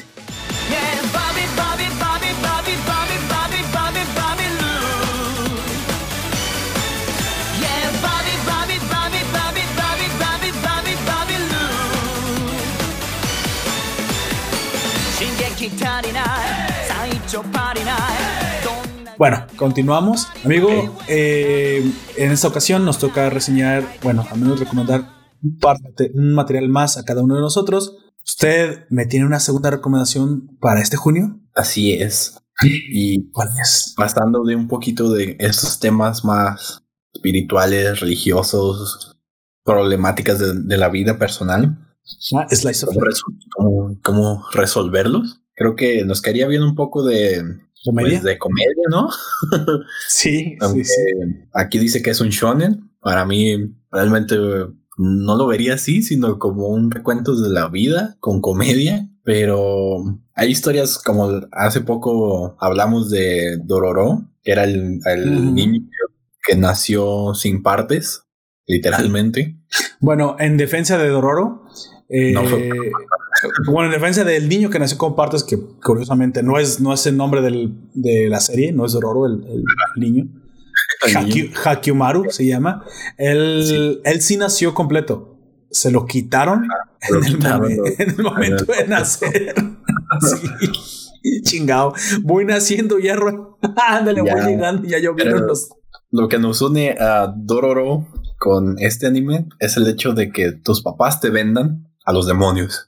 No. Pobrecillo. Al protagonista que está en la portada, el de pelo azul. Sí, al protagonista. Chale. Algunos conocidos en, en el buen ámbito del anime como el Deku Azul, a este personaje principal de el anime llamado Mairi Mihita Irim- Iruma-kun. Pues, al español se- sería algo así como bienvenido a la escuela demoníaca Iruma-kun. Y pues ah, ya. Él es Iruma, Sí. básicamente. El de azul. Comienza como un manga que es escrito e ilustrado por Osuma Nishi para la revista de Shukan Shonen Champion en el 2, en el 2 de marzo del 2017. Pues para mí me parece toda una suerte genial lo hayan realizado en una animación en octubre del 2019 y pues finalizó también hace unos meses, el 7 de marzo del 2020 y pues la pueden disfrutar por Crunchyroll, patrocinanos, digo, Por favor. Eh, tenemos y pues ya, ¿sabes qué? ¿Qué? Que viene una segunda temporada para el 7 de marzo de el 2021, hacia, o sea, para el siguiente año. Entonces tuvo éxito el Deco Azul, parece ser. Así es. Fue, es una comedia muy divertida, así que le seguiré llamando comedia.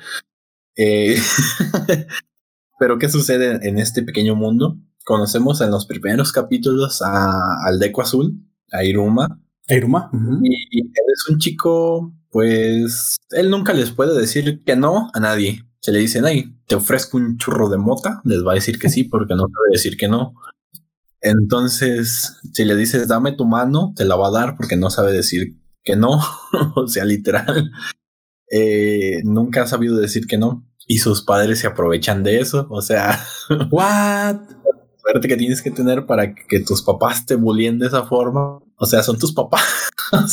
Al, al tipo, o sea, se aprovechan del mismo porque es muy noble, básicamente. porque no sabe cómo negarse siempre a todo lo que le pidan sus compañeros, sus amigos, un desconocido. Si le dicen, oye, ayúdame a cargar este piano, eh, tengo que, para él mismo, tengo que ir a la escuela, tengo que, no puedo ahorita, quién sé qué. Sí, déjame te ayudo, déjame ver cómo te ayudo. Entonces y les ayuda y yo, chale, pobrecillo. Y sus papás ¿Y- igual. Son, ¿Y por qué lo vendían a los demonios? ¿Que no se- sería más útil un hijo así que te hace todo? Sí. Y eso sucede al principio, porque le dicen, Iruma-kun, puedes hacer la comida. Iruma-kun, No. puedes barrer la casa. Iruma-kun, saca la basura. Puedes sacar la basura. Puedes trabajar y Puedes trabajar por nosotros y mantener. Sí. Iruma-kun, nos quedamos sin dinero y por eso te estamos vendiendo a este demonio. no. Iruma-kun. Chingados. Mientras estaba trabajando en. Él, él tenía distintos trabajos. Llegó incluso a trabajar en un carguero para de pesca. Entonces. Trabajo Sí. Infantil. cuando estaba trabajando, hay unas cajas que le iban a caer encima y eran jaulas. Entonces, pues le iban a dar un jaulazo y pues iba a morir. Entonces, cuando sus Ah. papás cierran el contrato, es transportado con el demonio y se lo llevan. Entonces, ya es cuando comienza su otra vida. Ah, ok, y se salva entonces de morir. Ya pensarías, pues, oye, pobrecillo, ¿qué, qué más le puede salir mal? Sus papás no le puede hacer- decir que no a nadie. Sus papás lo explotaban. Y justo cuando peor le podía ir, se iba a morir. y resulta pues que te vendieron y le, le dice pues el, el Ajá. Akuma, el demonio, que pues tus papás te vendieron a mí. o sea, tan poquito les importaste para que te vendieran. ¿Se puede saber en cuánto lo vendieron? No dicen en la serie, o al menos no lo escuché yo. En el, en el manga quizás lo digan. Y le dice, pues ya, ¿qué, qué, qué me, pues, ¿qué me vas a hacer? ¿Me vas a comer? ¿Me vas a matar? ¿Por qué me compraste? Voy a ser otro esclavo más. O peor. Ajá. Y pues en un giro de la trama resulta ser que pues todo lo contrario. Es un tipazo. Es un tipazo, sí. No. Director de una academia demoníaca de las más grandes e importantes en, en el infierno. Ajá. Entonces, es un, es un personaje, pues aparte de importante, poderosísimo. Y en la historia nos cuentan de que hay un puesto para el rey demonio, el cual no ha sido ocupado hasta ahora porque no hay un candidato, como quien dice. Y los que están como candidatos aún no deciden quién, se, quién debe de ser eh, el indicado para gobernar. Porque cada, cada vez que gobierna uno trae cambios diferentes a- a esa sociedad. Sí. Y pues ese es, ese es el- la trama, ¿no? De ahí. Para Iruma termina pues yendo a la escuela. Nunca había ido a la escuela. Entonces, pues ir a una escuela en un lugar desconocido. creo que... O sea, realmente le fue mejor de haberlo vendido al demonio porque el demonio lo trata mejor que lo trataban sus papás. él Chal. le dio un cuarto propio. Nunca había tenido un cuarto propio. Le dio un No. montón de comida toda extraña. Que se la comió y sabía buena por alguna razón rara. Güey, pues, algo que sea exótico no quiere decir que esté mal hecho. Qué chingados. Es que si, si lo vieras así en físico, como que te lo pensarías en comértela. Ah, sí, Eh. viscoso, pero sabroso. Entonces dice, pues bueno, es comida, me están alimentando, supongo que no está mal. Como Hansel y Gretel no, es para, comerte el rato. no seguido comía, a veces no, no dormía, De plano. O sea, así de malo trataban sus papás. sí, de mal iba y él era tan noble que no, no podía hacer nada más que aceptar. Supongo que es este precisamente parte del, ¿cómo se llama?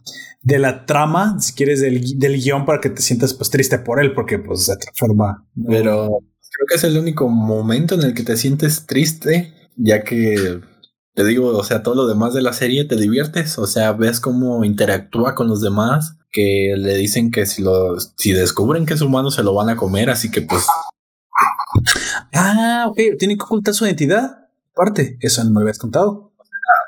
Ahí hay, digámoslo así, hay demonios humanoides y hay demonios demonios. Entonces puede estar ahí sin problemas.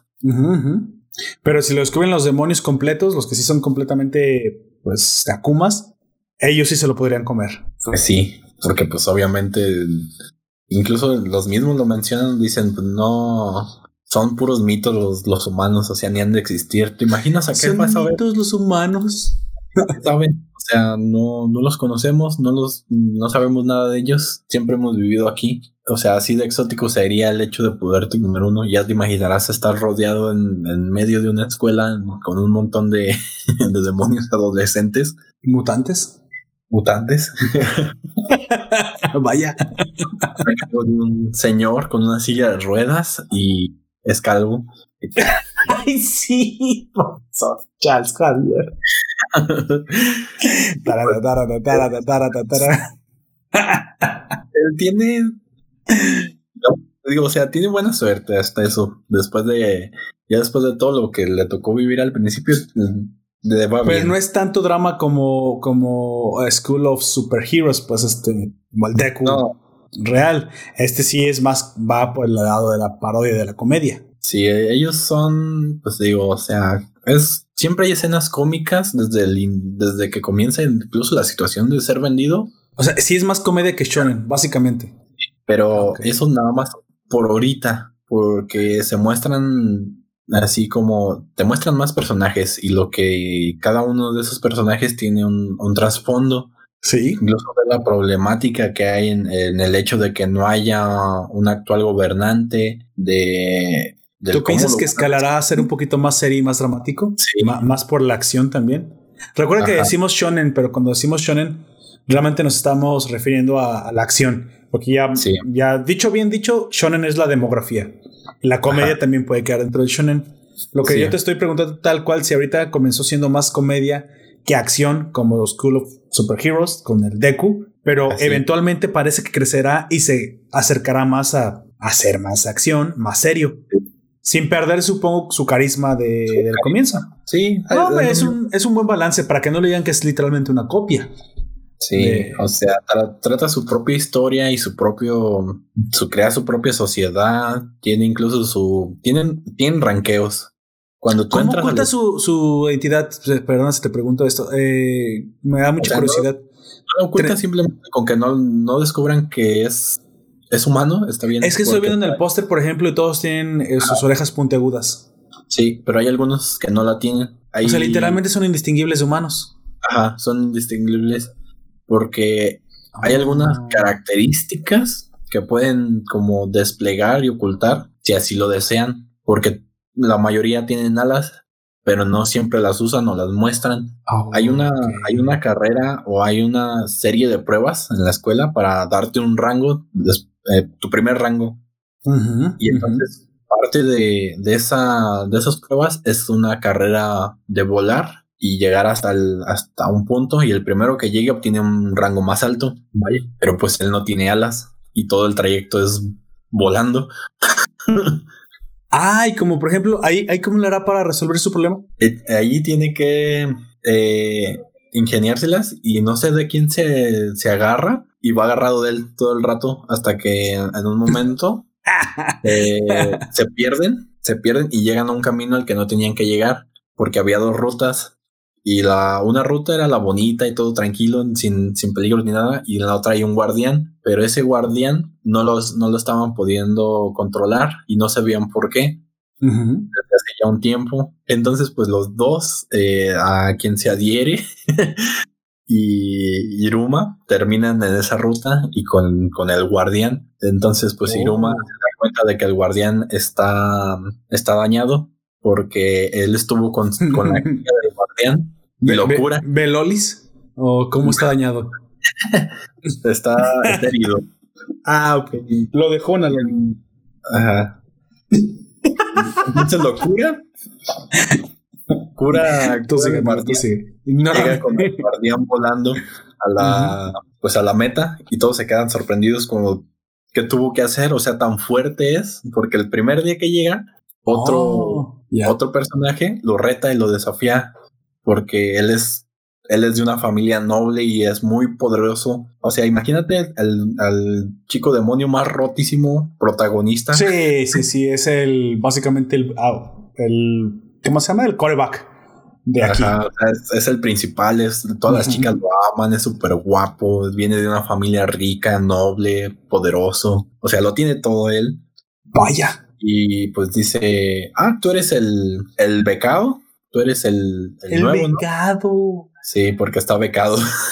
Sí, sí, pues es que lo adoptó el, es El director, es ¿no? el nieto del director, Chale. porque así, así lo le dice que, Así lo introduce. que lo Oye, y el director que tiene, que nieto.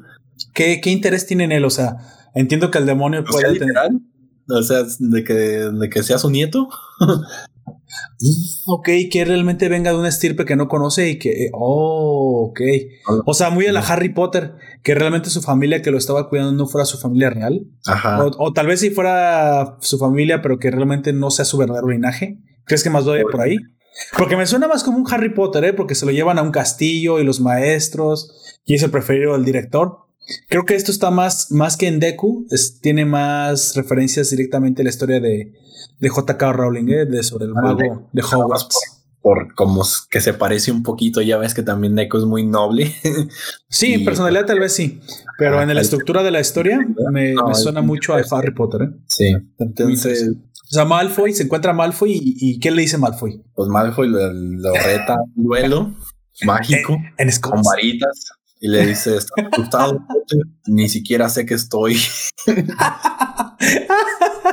Espera, si no dice el diálogo, pero bueno, la referencia. Sí. Entonces se da esta pelea, pero como el otro, eh, este Iruma es tan bueno siempre porque mm, cada vez que salía a trabajar le sucedía una desgracia. Y por eso lo hace bueno, qué chingados. sí, le daba, le daba un esquive bueno. Ah, ok, ok, ok, ya. Sí, o sí, sea, sí. ya tenía que tener sus reflejos bien porque en cualquier momento pues le podía pasar algo. Sí, sí, sí, eso sí. Y pues efectivamente es lo que hace. Esquiva todos los ataques de, de él y de alguna u otra forma termina venciéndolo. Eh, Entonces, en esta sociedad funciona de que sin usar poderes, básicamente. sin usar poderes, ajá.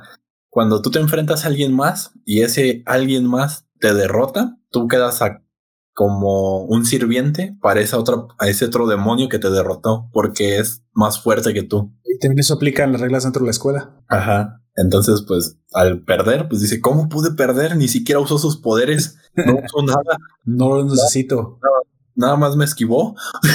pues bueno, eso quiere decir que es tan noble y es tan bueno que no Su poder está le- lejos de los límites imaginables.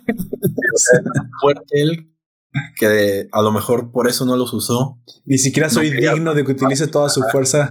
Dice, está bien. Entonces yo te voy a servir a ti. De ahora en adelante, yo soy, yo soy un sirviente tuyo. Un líder es así, sí lo deseo seguir. Todo lo que tú necesites, en lo que yo te pueda ayudar, pídemelo. Claro. Y desde Vaya. entonces, pues ya lo, ya lo va siguiendo. Ya después se van haciendo más amigos y ya es como de, oye, no, tranquilo, no eres mi sirviente, eh, somos amigos. y pues ya, así se va desarrollando su amistad. Des- eh, Sí. Este personaje se llama Alice Asmodeus y después se les Ah, une eh, la waifu Clara, Clara, Clara Balak. Y, y eso es como va escalando la, la serie. Los grados, por, pues para decírselos, es Aleph, Bet y Gimel, que sería uno, dos y tres. Cada uno pues más alto que el otro. Solo, solo hay tres grados entonces aquí. Sí, por el como escolaridad, sí. Oh, ok, Ya. primer grado, segundo grado, tercer grado, básic- básicamente. Sí. Tengo eh, que conforme vas, vas creciendo en la escuela y vas cambiando de rango, eso suele suceder con- conforme vas pasando los años en, en la escolaridad. Y ya cuando una vez sales, ya Sí. la vida después de la escuela, ya puedes ir según realizando trabajos, méritos y todo eso, y vas creciendo. Por ejemplo, Oh. el director, que se llama Sullivan, tiene el rango de Yod, que es el 10, y te digo, este tiene eh, como un otro allegado a él, que Sí. funciona muchas veces como pues mayordomo, que se llama ópera, y es otro demonio que pues bajo estas mismas reglas terminó sirviéndole a él. Es, es como el Hokage, entonces aquí hay, hay niveles en los que los demonios pueden ir escalando y, y supuestamente el nivel representa su poder, Sí, su responsabilidad y su posición dentro de la sociedad. Ajá, es, es un rango. Eso de- determina exactamente su posición en la sociedad, qué tan fuerte es y qué otra cosa. Eh, pues su responsabilidad an- ante los demás. Y ya. Por ejemplo, hay un maestro, él se llama Caliego Nabu- Naverus y su rango es el 8, o sea, dos abajo del director. Y así pues vas, vas observando la, como una pequeña estructura que es lo que hay ahí. Y pues te digo, para los alumnos, nada más esos tres. Vaya. Bueno, Mira, tenemos un oyente, Allen Marcel, nos dice saludos cordiales desde el podcast de Life Anime World desde Santa Cruz de la Sierra, Bolivia. Pues bueno, me podrías estar diciendo una ciudad de X, supongo, no conozco Bolivia. No sé si ahí está el inframundo. No, no tiene salida al mar, debe ser lo más cercano al inframundo, pero también saludos, Allen. Saludos. Pues es que yo no conozco nada. Bolivia es como un. Como un hoyo negro. O sea, tú conoces algo de información de ahí, casi no se conoce. Que no tenían mar. Y la mera verdad, bueno, una- eso ya sabemos eso por geografía. Más. Sin embargo, siempre estuvo que muy oscuro, ¿no? Esperemos que ahora eh, comiencen a salir más bolivianos famosos como, como Allen Marcel, que, es, Vale, no, sí. que no conocía Gracias por ninguno. escucharnos. Por cierto, gracias. Y, Y que se comience a escuchar un poquito más, ¿no? Ajá, sí. Sí. Pueden escucharlo a, a él y a sus compañeros como a Don Comics, a... ¿Cómo se llama el otro Es, chico que está? Dark, es Zone Comics, Dark Horse, Gene Mills y Allen Marcel, los que están siempre, Así siempre es. en, Ah, en Life Anime Bo. Pueden escucharlo también. Mira, eso que comenta Allen me ha pasado. Dice que iba una hora y media del podcast y que, y que nunca le notificó Facebook. Es cierto, a varios, eh, a varias personas no les llega la notificación. Mm, No sé si aquí en Facebook haya una campanita, pero denle la campanita, denle seguir, a siempre notificar, creo que dice aquí en, en Facebook. Sí, sí, sí. eh, not- notificar siempre para que pues no se pierdan del contenido que hacemos. Hacemos contenido diferente para ti. Diferente y en directo. Ahora en directo. Ahora, Sí, mira, normal- normalmente los directos es para que puedan participar. Si no, ya- pues como ya siempre. como siempre en, el- en el- en los comentarios de Evox, YouTube, Facebook, Ajá. los podemos leer. Ahora, como es el de qué ver y es un poquito más de recomendaciones, dejamos que se acumulen un poquito y para el siguiente domingo, ya cuando hagamos el de Parasite, ahí sí hablaremos de todos los comentarios que se han acumulado. Pero eh, esto eh, que dice Allen no me había sucedido a mí, pero ya había visto. Creo que eh, José Luis me había comentado de que tampoco le había notificado. Entonces, pues pu- supongo que tienen que darle a una campanita o suscribirse o algo. O simplemente sabes que de repente se pierden en el mar de noti- notificaciones. En, en la página de nosotros, donde dice en seguir, creo que tiene una pestañita. Si le das ahí, te aparece notificar cada, cada que publique algo nuevo. O cada, cada nueva Es cierto. actualización o algo así. Sí, normalmente les va a notificar de, de precisamente los directos de anime, que son los domingos. Primero, los directos del sábado, que son de cómics, o incluso los gameplays, como ya ves que ahora iniciamos el servidor Terraria. Yes. Que, que por cierto nos comente que cómo nos fue en Terraria. Pues Gunter no, no ha entrado todavía, pero yo sí te puedo comentar que fue bastante divertido. No quieres entrar, está muy divertido el Journey, ¿eh? Es, el modo Journey es literalmente una, una comedia, cabrón. Eh, se pone tan difícil de repente, el tiempo pasa acelerado y comienzan a aparecer, a aparecer los zombies uno tras otro, que se metió uno a la casa porque abren las puertas y, y empezamos a morir tanto que ahora parece un bioma de, de cementerio y ahora aparecen fantasmas que no te, no te dejan revivir. No, hombre, es- tardamos un montón en recuperar la casa. Se puso muy loco, la verdad, se puso muy loco. Ah, lo poco que lo he visto, sé que tiene mucho que hacer. y También tiene historia y todo eso, o sea, tiene un progreso, pero Sí. no, nunca, nunca me llamó la atención. Realmente no es por la historia, creo que es más por el mame, por andar, eh, por estar este realmente haciendo la convivencia. Dead Wolf, ya ves que es un poquito más, más seguidor de este tipo de juegos sandbox. Pues me lo propuso y pues bueno, vamos a estar en la medida que podamos abrir el servidor, aunque sea una hora todos los días, para que quienes también los oyentes está abierto a ellos que quieren entrar. Ya hay, ya por ejemplo José Luis por ahí anda también. Este ayer estuvo Don Gene Mills.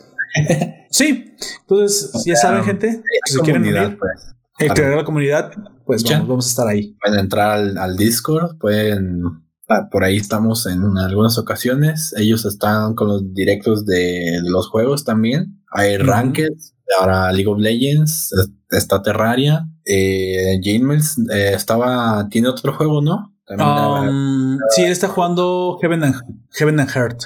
Así es. Nada más que como no puede streamearlo, está poniendo constantemente actualizaciones con, con imágenes, con screenshots. Pero ese está muy hardcore. ¿eh? Ese es literalmente Second Life, pero en 2D. Lo que de repente me pongo, ¿quieres jugar un juego que se asemeje mucho a la vida real para que aprendas a, vi- a vivir la vida real? Bueno, Podría ser. no lo sé. Un tutorial. Bueno, igual, eh, igual está, está chido. Creo que si te gustan este tipo de sandbox, lo vas a encontrar bastante hardcore. Y la, y la parte está bastante hardcore. Dice que cada año se reinicia el servidor y básicamente es hasta donde llega la civilización. Tienes que hacer desde tus zapatos, la ropa que traes, cazar ballenas, hacer algo de... de sí, los muertos no se aparecen, los tienes que enterrar si no se enferman, ¿no? Eh, digo, generan enfermedades. Sí. Pues bueno, eso es muy interesante. Como, como sucede en la vida real. Así es. Mira, dice que esto le ha estado pasando últimamente. Ah, bueno, entonces es algo que de Facebook. Mira, Allen, sinceramente, Facebook no funciona como debería funcionar. Todo el mundo lo sabemos. Eh, ya, ya no me quita el sueño. la verdad. Tiene, tiene muchos fallos. Todo el tiempo le falta, le falta el streaming, le falta todo. Pero. Y de hecho, sí comenzó a hacer ciertos cambios. ¿Sabes por qué? Porque no sé, ¿has probado la nueva interfaz, amigo Gunter? ¿Te ha salido a ti? No. La nueva hecho, interfaz no- de Facebook. Es más no rápida. Acomoda diferente las cosas. Ah, ok. Y yo pienso que está dise- est- está- la cambió para asemejarse más a un tipo Twitter de videos. Un Twitter de. Sí. Se parece más a Twitter y de hecho responde más rápido, pero con las funciones como, como de YouTube de búsqueda de videos. O sea, se está convirtiendo más en una red social, más tirándole al video. Está muy rara. Facebook evoluciona de forma extraña, agarrando a todos lados, agarrando de TikTok, agarrando de, de Twitch, agarrando de YouTube, agarrando de Twitter. Entonces, es poderosa, sí, pero a cambio de eso, sí, sí tiene bastantes fallos, pero Carece. que le carece de repente de desarrollo.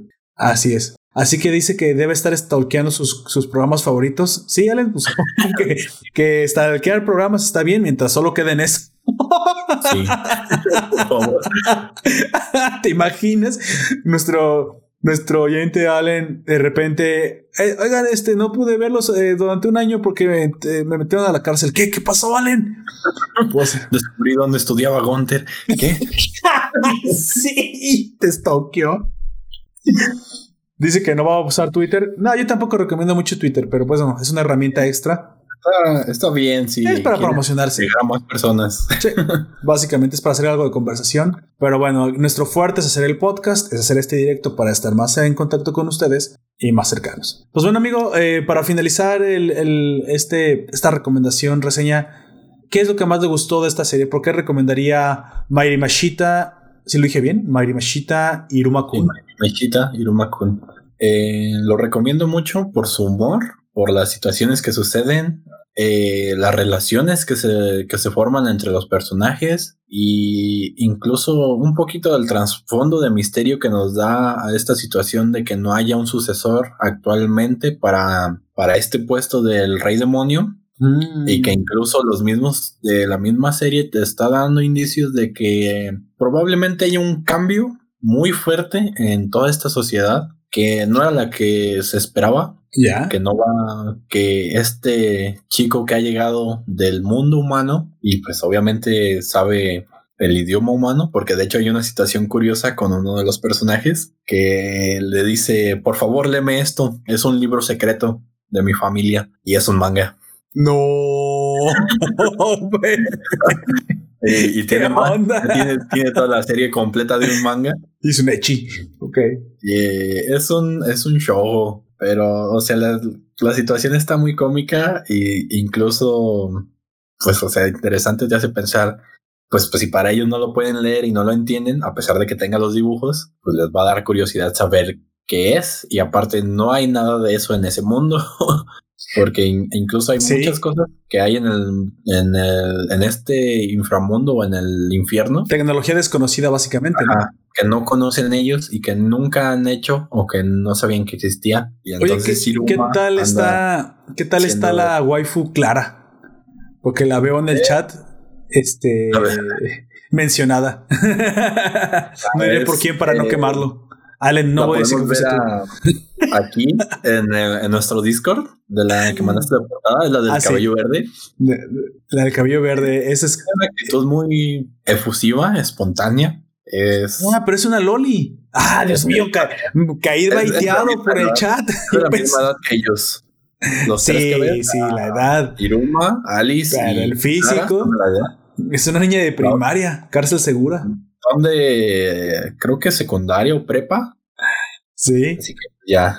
Chale. de Ya, primaria ya veo. Ya veo. Eh, Mm. Y luego Bueno. la otra que está allí es el Aceto Kaisho. Ah, esa es la que estoy viendo, la de pelo rojo. Esa está. Así es. Gente de- del podcast, que escuché el podcast en algún en- momento, busquen el póster. Vean, tiene bastantes. Ah, está, está bastante colorido. O sea, de hecho, sí me gusta el póster. Es un buen clickbait. Me darían ganas de verla simplemente pues, para ver este póster y decir: ¿Sabes que desde el póster sabes si te interesa o no?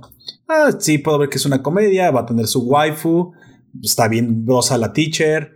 Tiene su loli para los pervertidos, supongo. Cárcel segura. Y pues, supongo que el de pelo rosa es el, es el Malfoy que lo retó al principio. Es el Entonces, bueno, bueno.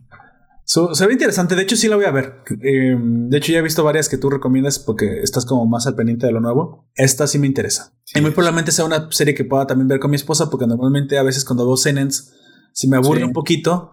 Pero esta, parece- al ser un shonen con comedia Sí. y, y de acción, Es muy divertida. Es, la vas a ver ahí como de mm, quizás así media dominguera, pero mm, está bien. De repente Eso. relajarse. cosas interesantes. Pues está, está relajada. Ya ves ahí los, los dilemas de, la- de los personajes, incluso del, del mismo protagonista, las decisiones que toma, su forma de no poder decirles que no, cómo va desarrollándose y creciendo. Bueno, está bien. Entonces, eh, ya me dijiste por qué la recomendarías. ¿Alguna otra cosa que comentar, amigo? Al fin, antes de, de cambiar de recomendación.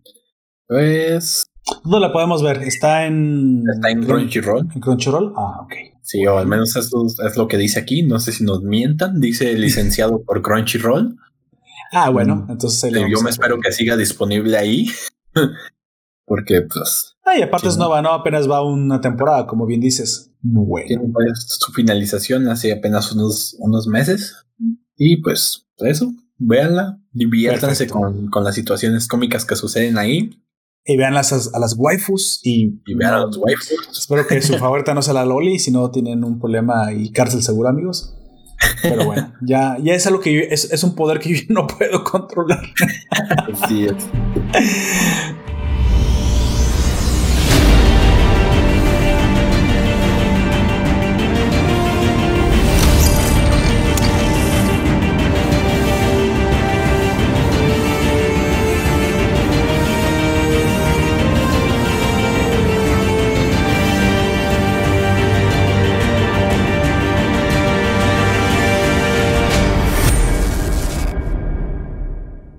Bueno, este continuamos ahora con la cuarta y última recomendación que vendrá de mi parte.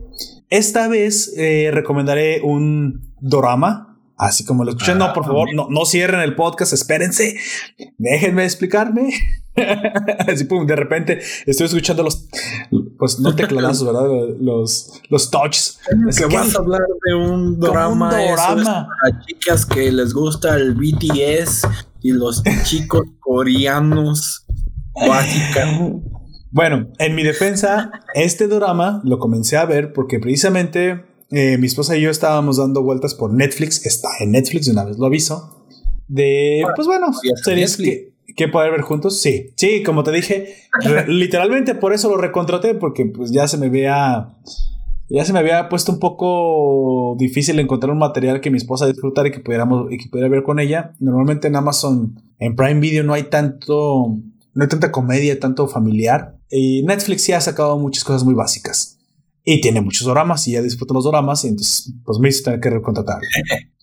Entonces eh, me, me dice Allen, ¿te ha hecho mal juntarte con... Ah, ok, no, no, no, no, amigo, este, mira. No es que no es que no, no me gusten los doramas. Digo, no es que no me gusten las, las, las chicas mágicas y que no me guste ciertas cosas muy otakus. No, nunca, nunca me han gustado. Y de hecho, hasta yo mismo me considero en un grado alto de otaku. Nada más que me amplié. Básicamente soy un poquito más generalista. Más, más va sobre el storytelling. Me, me gusta mucho el storytelling. Así que comencé a, a ver más historias. Así que ta- tanto te leo como una buena historia de manga, de una buena historia de anime. Sigo muy bien los personajes. Me gustan los diseños. Veo el atractivo de las lolis, aunque a mí personalmente no me atraigan. Pero, pues, Pero no, bien. no hateo por eso. Pero sí siento que está un poco raro. ¿eh? Eso sí es pedofilia disfrazada de dibujos. Sí. O sea, Pe- pero fuera de eso, de, este, que, de que disfrutes el diseño está bien. Mm, Sí. No se cuesta lolis. Eso está mal. así es, así es. Lo, lo que pasa es que menciona, menciona, menciona este que en ocasiones he, he coincidido con Ajá. algún, con, ah, bueno, tenemos el, nuestro colaborador Don Comics. Él sí literalmente es comiquero. No, no le entra mucho al anime y si le entrara, le entraría más por el lado escrito y creo que a ciertos mangas sí disfrutaría. Y ciertos Sí. animes estoy seguro que a algunos seinen sí le gustarían. Pero hay Sí. una clase de enfrentamiento entre, entre Kami, que es el personaje de Ellen Marcel en su podcast, contra Ajá. Don Comics. Entonces me encanta porque es una pelea tremenda. Este canijo, pues es otaku y aquel es comiquero y se dan en su madre. Y yo simplemente estoy en medio nada más diciendo, Viéndolo. "O- oigan, pero ambos tienen razón, pero tengo miedo que si digo eso se van a voltear y voy a salir perdiendo. Yo, a así es, me da miedo, me van a meter los putados a mí. No, Entonces mejor los veo pelear de lejos. Que como a mí, que cuando veo un manga, que lo empiezo a leer o que brinco de un, de una, del manga a la animación o Ajá. Es porque me llaman mucho la atención. Y o sea, hay de todo hay, hay muchas cosas buenas y hay muchas cosas bien feas que pues a todos les puede gustar o no, pero pues ya eso es de cada quien, ¿no? Puedes igual ver las, las películas de Disney y no ser una niña de cuatro años. Sí, claro, tú, tú puedes princesa. disfrutar por alguna, alguna otra razón diferente a la cual la disfruta Sí. el niño, ¿no? O Sí, sea, sí, es- estoy de acuerdo. O sea, no porque sea pura violencia no te vaya a gustar. O sea, algo, algo de esa pura violencia puede que sea de tu agrado. O sea, Por aquí creo que más bien es, el, es, la tirria entre comiquero y. Comiquero y este. sí, es, literalmente eso es. Ajá. Pero bueno, precisamente este, em, este dorama, por decirle dorama porque viene de Corea, obviamente. Sin embargo, no es lo que parece. Este dorama, el, nom- el nombre, lo voy a mencionar, se llama Rugal. Sí, Rugal como el personaje de, de King, of Fighters, que solamente utilizan los homos, los homos. Ya no se puede decir eso, ¿verdad? Te, te- sí lo voy a decir. Eso, solamente los con jugadores juntos utilizan. Sin habilidad utilizan, que es Rugal. Ah, bueno, no sé, la mera verdad, yo alguna vez lo utilicé también, así que todos lo hemos utilizado, ¿para qué nos hacemos? Sin, sin embargo, no tiene que ver con él. Solo, solo tiene No. el nombre de la serie. Rugal es una, una organización dentro de este mundo, de este dorama. Y dorama, pues solo porque así se le llaman a los dramas coreanos, pero realmente es una serie de acción. Eso es lo que iba. No es un melodrama. Sí, de repente puede que tenga sus tintes. Yo creo que por ahí va a haber alguna clase de pique romántico entre en algún, algunos personajes, pero realmente me ha sorprendido hasta ahorita. No tiene, no tiene romance. Lo Es que vamos a ver es acción. Eh, y thriller. Acción y thriller. Es que es, bueno, por lo que vi, me imagino como una historia de detectives o algo así. Ah, a eso voy, a eso voy. Eh, voy, voy a, a comenzar un poquito. Ajá. Nada más de los, de los datos de la serie. Es una, es una serie de televisión, como ya dije, emitida. eh, bueno, de hecho está basada en unos cómics, ¿vale? O sea, de ahí de entrada sabemos, y los cómics son gore, realmente de, de lo fuerte que tienen las, las- Así de, de mal- escenas. mala onda. Sí, muy mala, pero mal, manchado. O sea, realmente a, a nivel anglosajón de que. Ahora te o pongo sea, un ejemplo. Ejecutan, por ejemplo, a la esposa del policía protagonista. Así es como empieza todo. Y de hecho, pues realmente sí, lo vas a ver en los primeros frames. Sin embargo, eh, a él para que recuerde haberse metido con la mafia y que no lo vuelva a hacer, nada más, no nada más le matan a la familia, a la esposa y a la hija.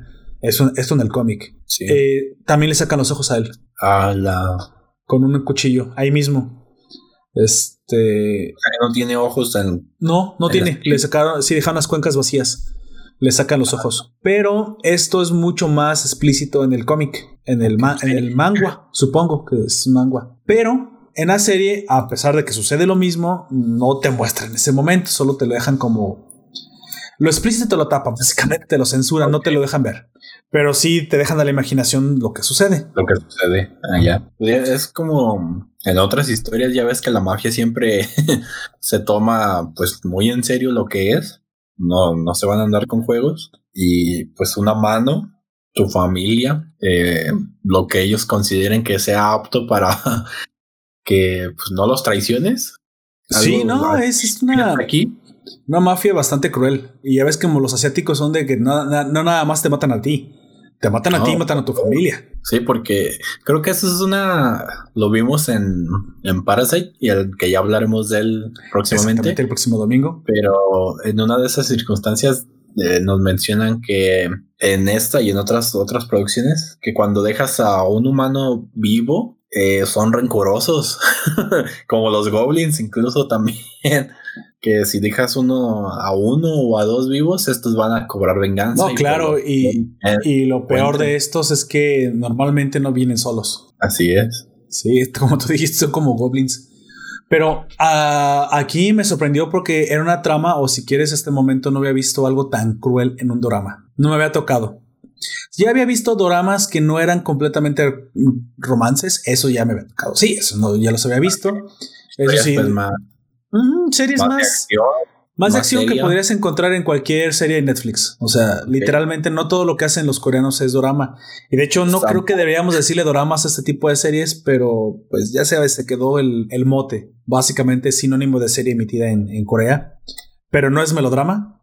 Ni siquiera es un drama realmente. Bueno, tiene parte dramática, así como lo que dije. El sufrimiento del, del, del protagonista viene por parte del asesinato de su esposa. En la serie solamente tiene una esposa porque, bueno, lo pasa, no quisieron meter al niño, no a la niña. Supongo que en el cómic la. eh, nomás vi eso, ¿eh? No vi más. Nada más quise ver algunas comparaciones. Entendí mal, dije a lo mejor tenía dos esposas. No, la, la niña que le mataron en el cómic, pues era su hija, obviamente, pero acá lo cambian No. el de tiempo, incluso se están res- eh, son recién casados y la matan recién casada. O sea, básicamente casi después de que llegan de luna de miel, lo- la matan. Como la del cuervo. Sí, exactamente, exactamente. Entonces yo creo que por no meter niños, sangres y escenas, a lo mejor tú no sabes las leyes de Corea porque se ve que son un poquito restrictivas, sobre todo a la hora de mostrar armas. ¿Sabes que incluso eh, con Blue censuran, o sea, con... ah, ¿Cómo se dice en español? Oh, Este, ah, la que sale. desenfocan. Como que desenfocan la parte del- de la mano cercenada, por ejemplo. Si lo hacen borroso, hacen que se vea borrosa las partes que son este eh, pues, partes humanas. De repente salen brazos, y sí salen brazos, ¿eh? Miembros cercenados, así es, están completamente censurados. Entonces, Vaya. bueno, por parte de eso, ya está. Podrías darte cuenta que, que sí tienen cierto recelo con mostrar las cosas muy, muy, sea- muy explícitas. O sea, está fuerte, pero aún así tienen su, sus precauciones, ¿no? Pinche Len Marcel dice más como un helado napolitano. Que No, es que no tiene corazón. Bueno, ¿por qué tenemos oyentes tan manchados? ¿A quién sabe? A lo mejor, a lo mejor porque, porque aquí es una zona segura donde cada quien puede irse. Sí, sí. decir hot. no, no te creas, Alan, creo que decimos cosas peores nosotros. Tú puedes ser tan libre como quieras. O como lo permite Facebook. Sí, no Facebook. Bueno, y lo curioso de Rugal es que a este protagonista te digo que le pasa una situación súper cruel. Eh, ¿Por qué le sucede? Porque se mete con la mafia, básicamente. Y tú sabes Pero, cómo ¿qué te metes con la mafia. Ah, ok. O sea, te lo contaré después de dar un- algunos datos sobre la serie. El clickbait, amigo. chale. Yo quería saber si se cogió a la, a la esposa del La madre. No, creo que no llegó a tanto. Bueno, Ah. nada más eh, terminaré diciendo que precisamente se, se comenzó a transmitir el 28 de marzo, o sea, es bastante nueva. E incluso aún hoy está en emisión. Emisión. Ajá. Está, ya sabes, clásico. Capítulo semanal y te aparece ahí en Netflix capítulo semanal. Pues sí, Eh, es- De hecho, supongo que es más normal con las series, ¿no? Ya, Sí. O sea, Pues uno sí. por semana o de- al mes. En. ¿recuerdas cuál fue la primera que fue? Bueno, yo no, no recuerdo cuál fue exactamente la primera, pero sí tiene ya varios años, unos tres años, yo creo que, que la primera que comencé a ver así fue una de estreno de, de Netflix también, que cada semana salía un nuevo capítulo. Y en aquel entonces me parecía raro porque nunca había visto eso. Pensé que Netflix se los daba a todos de golpe. Pero fue la de los desaparecidos. ¿Te acuerdas que hubo una serie como de un autobús escolar que se desbarranca y, y un año después aparece una niña que iba en ese autobús viva? y de repente aparecen más víctimas de ese autobús vivos, pero ya no son los mismos cuando vuelven. Son fantasmas. Está raro ¿ah? y está muy macabro. No sé de cuál me hablas, pero Bueno, no me acuerdo cómo se llama la serie, pero esa fue la primera que vi de emisión en Netflix yo semanal. también pensaba que en Netflix hace mucho tiempo ya Sí, igual Pasaba- te pasó lo mismo que a mí. daban, la temporada completa y ya mientras se seguía en producción una posible segunda temporada, ya cuando estuviera otra vez daban la temporada completa. Pero pues ya descubrí después de que empezaron a hacer lo mismo como en las televisoras, de pasar uno a la semana Sí. o un estreno a la semana. Supongo que estaban haciendo demasiadas series y era una, una forma de, como de liberar el contenido antes. Supongo que esa es una buena técnica. De hecho, lo acabo de ver en Prime Video. Sabes que no me había tocado tampoco verlo en Amazon. Y eso lo vi con la de Picard, que es una serie sasa en, Prime Video. La vi de emisión semanal. Cada semana eh, liberan uno nuevo. Dije, bueno, mira, Incluso ninguna plataforma se salva.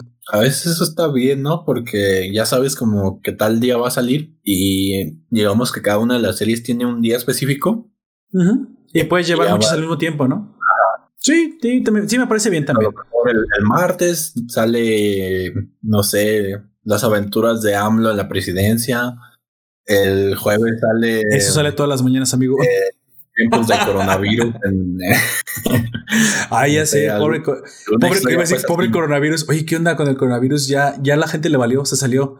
Espero que no nos mate a todos.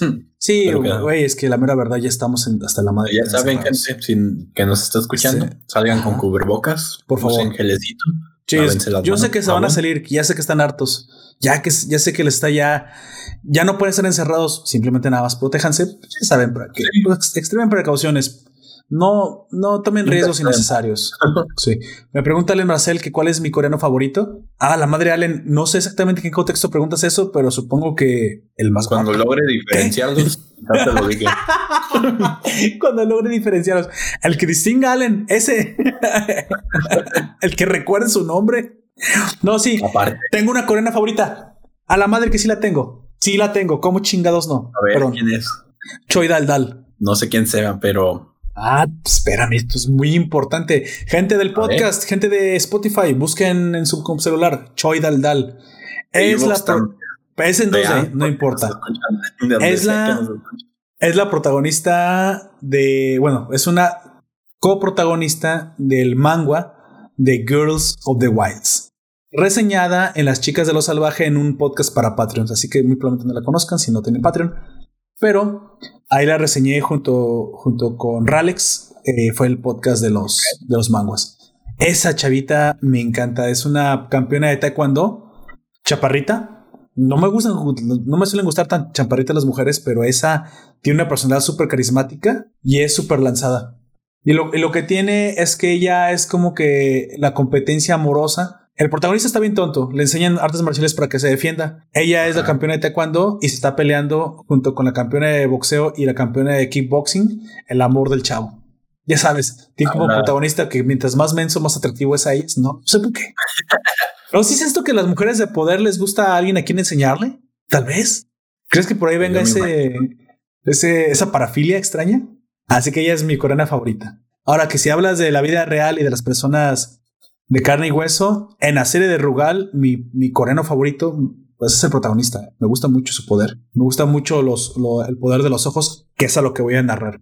No Realmente, sí, realmente la serie eh, tiene, tienen poderes. ah, tecnología. Sí, sí, podríamos decirlo tienen cosas. son, son, están ligeramente aumentados.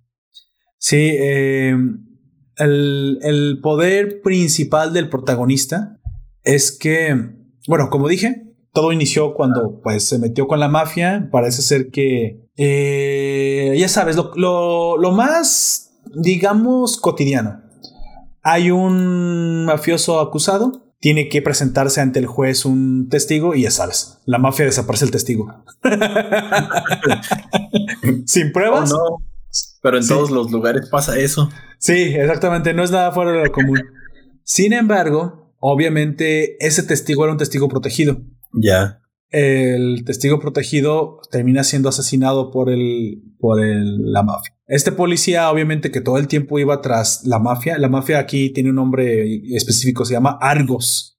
Eh, la, la mafia de Argos es una organización muy poderosa. Y entonces él termina literalmente confrontando a un líder mafioso en público y, y lo golpea en su Pero faceta él- de policía. Él como policía. Como policía, así es. O sea, estúpidamente va y aparte se revela y, y lo acusa públicamente y lo golpea cuando incluso el- en las pruebas el juez no pudo probar nada.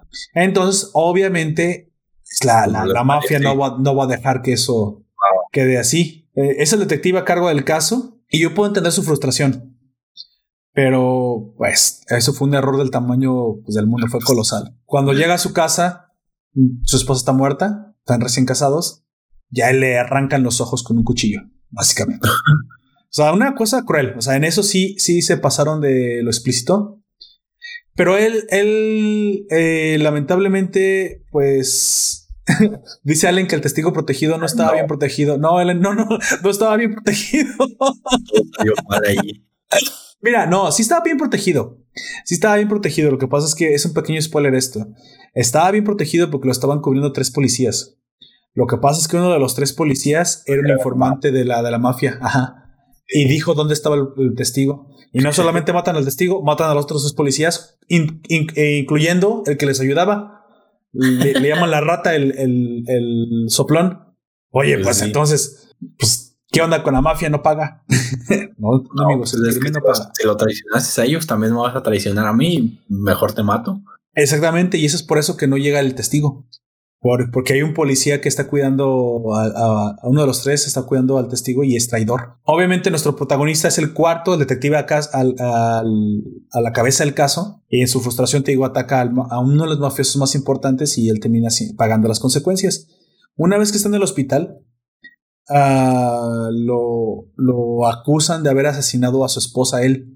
No. De alguna forma lo, in- lo inculpan Pues y termina en la cárcel, o sea, ciego, sin esposa y en la cárcel, cabrón. O sea, Y él como, ¿por qué me arrancaría los ojos además si la maté?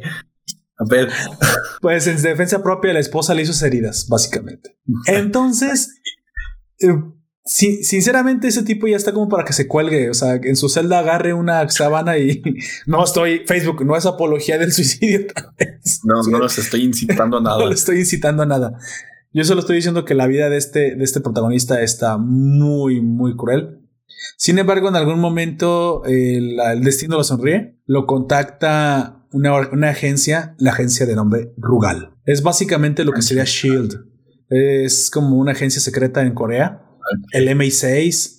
No sé si el FBI, es que no es, eh, no es supuestamente no es tan legal, no es, sí es legal, pero no es pública. Es secreta, privada, con tecnología de última punta, por eso digo que es Shield. Shield coreano. Sí. Más piratita, con menos, con menos presupuesto, pero Y bueno, a este le quitaron los dos ojos, así que y ese es ciego. De alguna forma lo sacan de la, de la cárcel, lo dan por muerto para que ante el público ya no lo busquen, porque dicen de todos modos en la cárcel te van a matar. Ar- Argos no se queda, no se queda así de. no van a de- dejar las cosas así como Sí, están. no lo van a dejar así, te van a matar. De hecho, el hecho que estés en la cárcel eh, fue una buena movida de nuestra parte. Te metimos ahí para protegerte, realmente, para que, para que no llegaran a ti. En el hospital te iban a matar. Entonces lo sacan, no diré cómo, eso tendrán que ver, le dan instrucciones mientras es ciego. Es una cosa muy loca. Total que lo rescatan y le, le proponen un, un intercambio, un contrato. Tú puedes jurarnos lealtad y a nuestra organización, a, nuestra misión y a nuestro objetivo de hacer caer a Argos, porque básicamente Rugal se creó para hacer caer a Argos. Para O sea, la agencia, su objetivo es literalmente acabar con esa. eh, o sea, Sí. puede tener más, más misiones, supongo. fuera una mafia les genera muchos más problemas, ¿no? Deben de tener pues más actividades ilícitas que lo que sería. Sí, no, no, tienen, eh. Tienen un montón de negocios, están en la construcción, sobornan políticos, o sea, están metidos en todos lados. Sin embargo, esta, esta agencia que su objetivo, te digo, único parece ser lo que al principio y que fue creada explícitamente para derrotar a Argos, le propone que a cambio de sus servicios y de su lealtad, salve la vida y va a poder volver a ver. Y dice, "Bueno, Vaya, ¿Cómo? Sí, solamente que te advierto que la tecnología es experimental y puedes no sobrevivir la operación. Dice, con tal, con tal de ver esos malditos y matarlos, haz conmigo lo que quieras. Ya sabes, básicamente Wow. la madre. Hazme un hijo, dice. Sí, un útero, qué pedo, biónico, qué chingada. Que le puedo poner ojos. Y le pone ojos biónicos. Porque dirás, bueno, solo son como prótesis. No, no, amigo. No, Son ve. prótesis de última tecnología con inteligencia artificial y que aparte controlan todo el cuerpo. De tal forma que él puede utilizar el 100% de su capacidad muscular o su cuerpo de forma mucho más coordinada. Básicamente lo vuelve un ninja. Porque los ojos lo coordinan. De hecho, las reacciones son tan superhumanas que su cuerpo, él, él lo entrena constantemente para que pueda reaccionar a la, a la velocidad a la que los ojos le mandan los estímulos. En algún momento incluso se pone en modo manual y es un poquito más torpe y entrena así para que, para que pueda, para que los no depender tanto de los ojos y que solo sean un apoyo. Ya. Obviamente este, este, esta organización tiene un equipo de élite del cual nuestro personaje principal, este policía que se llama... Ah, ya sabes los nombres coreanos. Jibeom. Solo puedo recordar que se llama Jibeom.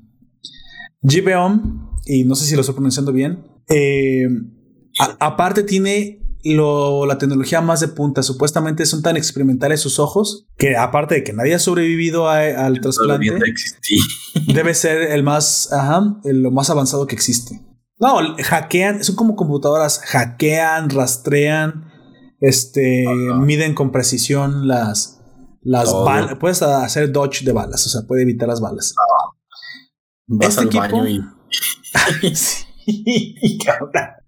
y te dice que orinaste, que comiste. Nada, va- vas al baño y ves la pared toda, toda rayada, con, ya sabes, con esa típica poesía de baño. Este, y, y puedes rastrear absolutamente todas las, las letras. Aquí Y la situación es que este equipo, Era interesante. so- sí, y de hecho está bast- son bastante poderosos sus ojos. Conforme avanza incluso la serie, sus ojos como, van- como que van aprendiendo su tecnología artificial. Reciben actualizaciones. Reciben actualizaciones, pero sobre todo la inteligencia artificial va avanzando. Ya. De cierta manera que él está tan compenetrado con ella que ya no sabe si él toma las decisiones o la toman los ojos. De repente tiene esa, esa Ese duda. dilema. Así es. El enemigo a vencer aquí, lo que sucede es que eh, la cabeza de Argos es asesinada. El ¿Cómo? chapo, digamos. Sí, sí. eh, ese es- es- el mero mero es asesinado. Pues ya está, ¿no? Problema resuelto. Ya se acabó. Tú dirías se acabó. El No, problema es que ver, lo mató el segundo al mando. Ah, pues sí, para tomar el, el control él, ¿no? Sí. Y el segundo al mando es el tipo más cruel que te puedas imaginar. De hecho, Sí. es el que mandó literalmente sacarle los ojos a, Ya me a. Excelente luchador, o sea, un, un guerrero al nivel de él mismo. Obviamente, GBO, cuando se enfrenta a gente normal, les mete una arrastrada. O sea, tiene reacciones tipo Matrix.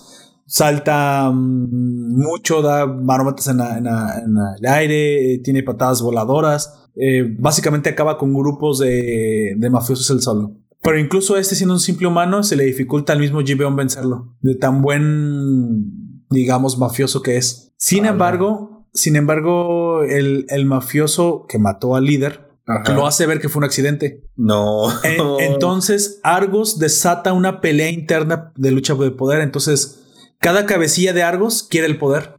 Sin embargo, él, que es el más cruel de todos, comienza a matarlos o a cooptarlos uno por uno a todos los demás miembros. Pues- Sin embargo, eso hace a Argos Vaya. más peligroso todavía. ¿no? Sí, sí, sí. O sea, es bueno. Dicen en, en- en Rugal, pues no importa, se están matando entre ellos. Sí, el problema es que cuando se unifique la- el poder, será más difícil a vencerlos. sí. Tenemos que aprovechar ahorita no, que están des Ajá. Eh, Te- sí, hay que ah. aprovechar cuando están en, en su guerra civil entre ellos. Exactamente, en su Civil War entre ellos. Entonces, aquí es donde se empieza a desarrollar la, la trama. Es nuestro protagonista se une a un equipo de cuatro personas, de bueno, de tres personas más superdotadas. Él, él es el cuarto. Entre ellos, un líder que lo que él tiene es un brazo biónico. Te digo, todas las partes biónicas no solamente reemplazan el miembro perdido, sino que aumentan la física, de- o sea, la, potencia física del, del usuario, no importa lo que sea, ¿eh? Hay otro que tiene sus órganos internos, eh, vaso, riñón, corazón, fueron, fueron sustituidos por órganos biónicos. Y también tiene super fuerza. O sea, todos tienen como super fuerza. Tienen pues Eh, un, un elemento que los Todos hace- están aumentados. No. Ajá, y, los hace- y aparte de un elemento que los hace únicos. Eh, y hay una mujer incluso, fíjate, muy, muy incluyentes en el siglo XXI. Ella, ella tiene un chip cerebral, creo que le dispararon en la cabeza. Y para salvarle la vida reemplazaron una parte del cerebro. Ah. Y, y tiene un chip auxiliar y también la vuelve súper... La vuelve súper, pues. Digo, tienen reacciones superhumanas. Sin embargo, él parece que es el más avanzado. El más fuerte es el líder, porque es el del brazo. Eh, fue, su fuerza bruta es tremenda. El- el- aparte el brazo, pues ya sabes, pues tiene un levantamiento, puede levantar un coche, creo. Sin embargo, eh, eh, el más como completo es nuestro protagonista Gibeon. Y aparte los ojos. A los demás como cada uno especializado en un área, ¿no? Sí, Bueno, sí, sí. De hecho, en el cómic tienen especializ- eh, son especializados. Sí. El de los órganos es como el hacker. La chava tiene habilidades de reconocimiento porque incluso fue policía y, tie- y hay una relación con Gibeon que no spoileré, que tienen que ver. Pero el líder del equipo era un ex, era un ex miembro de élite de la misma Argos. Chan, chan, chan, chan. Más. que se cambió de bando. se de hecho, lo cambiaron de bando a la fuerza. Ah, caray. Hay una, Eh, como una relación muy loca. Muy, muy, muy drama. ¿no? Muy Bungo Stray Dogs. Ah, sí, sí, sí. Con este. Oye, Bungo Stray Dogs es una serie que también me gustaría hablar. Es muy. Saludos, Ben Alfaro desde Chile. Saludos. Qué bueno, es, Saludos. bueno tenerte aquí. Este, somos internacionales. ¿Te imaginas que de repente alguien escri- escriba chino? What? Nada que es el, gobi- el gobierno. ¿De qué están Sí. hablando? ¿De mis dolamas? Espere, señor Corea. No, te digo, el- la, la- la relación con el, con el líder es que el líder del equipo simplemente se, se mm, fue traicionado por la misma organización en algún momento y él, pues resentido, decide ahora ayudar al contrario. De hecho, um, es, hay una vinculación muy cercana con el protagonista que después te enteras. Por literalmente es, eso- es eso. Fue un, un mafioso, de hecho no fue cualquier mafioso, lo mandaron matar entre como 30 40, porque supuestamente era el mejor, era el brazo derecho de Argos en aquel entonces. Era lo, Lo el que hoy es el, el- el antagonista, que se Ajá, llama Hyun, Hyun Deok, en aquel entonces era el, el- el líder que no me pidas el nombre porque ahí sí ya no me sé. So- solo No solo sé que es protagonista antagonista.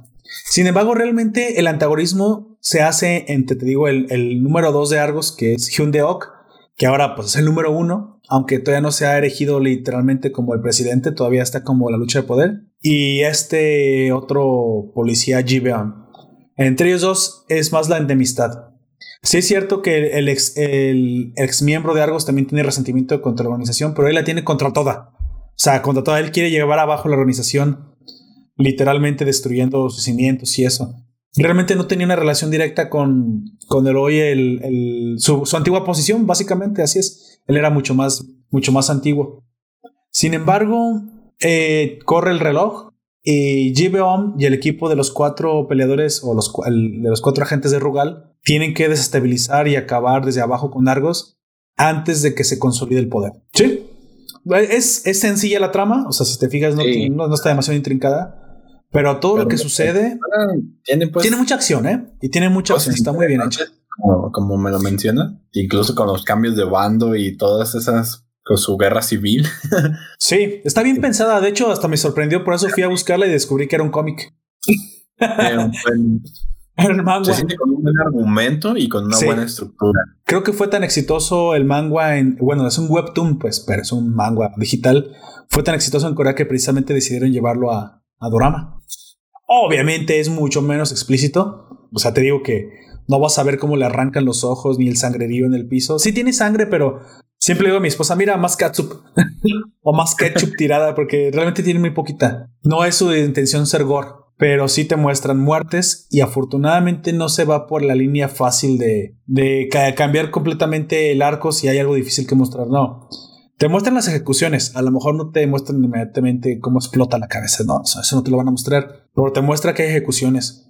El malo malote es, es muy malo malote. O sea, literalmente mata mujeres, mata niños. Eh, te digo que traicionó a su propio jefe y lo mató para ocupar la posición. Y aparte quedarse con la esposa del jefe. O sea, Ah, o sea, pero no por O sea, otra cosa, sino por el poder, porque la esposa tiene muchas, muchas acciones del jefe. Entonces le conviene y quiere las acciones de la esposa. de su lado. Sí, sí, sí. de- eh, ese nivel es mucho más intrincada. Y yo es uno de los pocos dramas que en ese momento recomendaría que, que realmente me han mantenido muy interesado. Eh, sí, de repente está un poco lenta, el clásico ritmo del drama. Ya sabes, le tienen pues que meter un poquito de, crezcan, que sepas Sí. qué pasa, por qué Algo de sucede, paja. qué hacen los personajes. De repente tiene una comedia muy contada. O sea, hay, hay comedia, hay poquita, un poco O tonta. sea que no todo es balazos, sangre No. y destrucción. Y fíjate que no hay ni balazos, casi no hay armas. Sí hay armas de fuego, pero como son super soldados, o sea, básicamente te hacen ver que no lo, sí, no lo necesitan ellos. Sí, ellos están más allá de las armas. Sin embargo, este, en algún momento sí las han usado. Pero ah, ah, hay hasta zombies. Creo que por ahí hay unos. es que, es que tienes problemas. Lo que pasa es que el, el- el antagonista, Argos, también comienzan a desarrollar su propia tecnología biónica. O sea que, re- que lo revive él. Pero no, le, no les. Es que no lo revive. Eh, recuerda que todos estos miembros estuvieron a punto de morir. Sin embargo, la tecnología biónica lo salvó. No es que lo, no es soldado del eh, Universal, no. No estaban muertos. Pero él, Le- él falla. Su- ¿Horas? sus soldados sí son, son, son mejorados nada más. Sus doctores no son tan buenos y de repente fallan y los experimentos se les mueren a los de Argos. Entonces este está súper molesto porque, porque no, le, no le funcionan la, no puede mejorar a sus soldados. Sin embargo ve que los agentes Rugal que lo atacan sí tienen tecnología útil y en algún momento dice, piensa que le puede arrancar los ojos a Gibeon. Que por cierto, después reconoce del tipo que mandó matar a su esposa. Y dice, ah, sí, tú fuiste el policía estúpido que al cual le mandé matar a la esposa, ¿verdad? Y todavía lo hace que se prenda más. Uy. Entonces, Es no, "Oh, o sea, si, si ya te tenía coraje, ahora te tengo más. más. lo reconoce y sabe que está vivo. Y dice, ah, es- estás vivo. Todavía no sabe bien de la existencia de la, de la, de la agencia, pero te digo, esta, esta dualidad, incluso tú la puedes ver en la portada, eh, es la cara de Gibeon y la cara de Han Deuk, enemigo contra, o sea, villano contra héroe.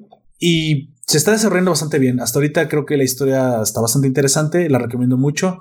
Ah, te digo, los zombies no son zombies, simplemente son experimentos fallidos de personas que no quedan bien después de haber hecho el intento biónico. Es que en algún momento se han visto uno- al otro como la, la cara de la misma moneda. Sí. Ok. Ah, pues recuerdas, De bando.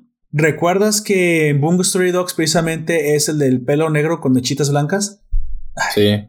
¿Cómo se llama ese? Pero no, no le puedo tener mucho respeto con esas mechitas blancas, pero contra, contra el que tú y yo sabemos que era el ex miembro de la mafia. Ellos dos tienen tirria, se, se odian mutuamente.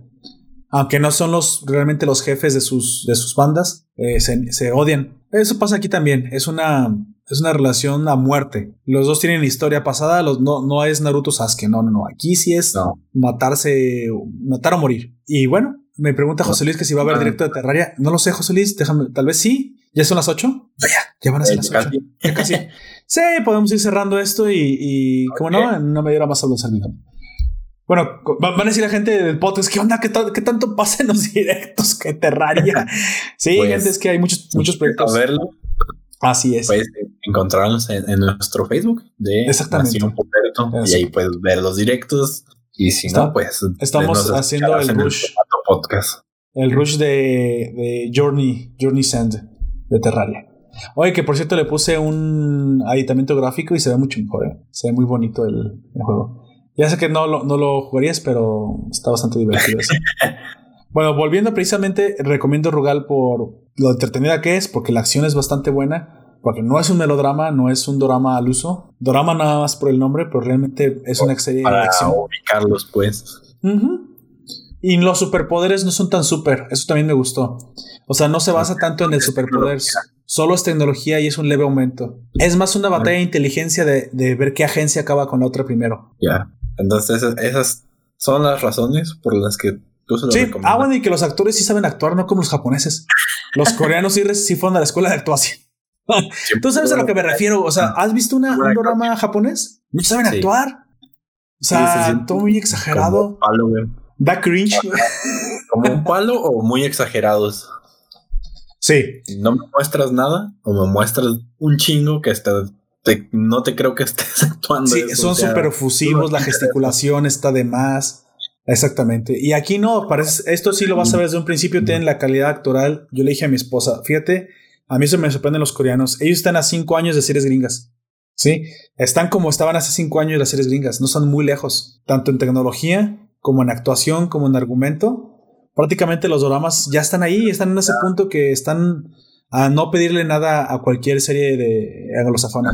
Nomás ponmele subtítulos en español y de hecho, superan a las británicas. Ya ves que las británicas tampoco están al, mismo nivel en tecnología, a veces en, producción, que los mismos gringos. Y los coreanos, yo creo que hoy por hoy, después de los estadounidenses, son los de mejor tecnología y los de mejor producción en las series.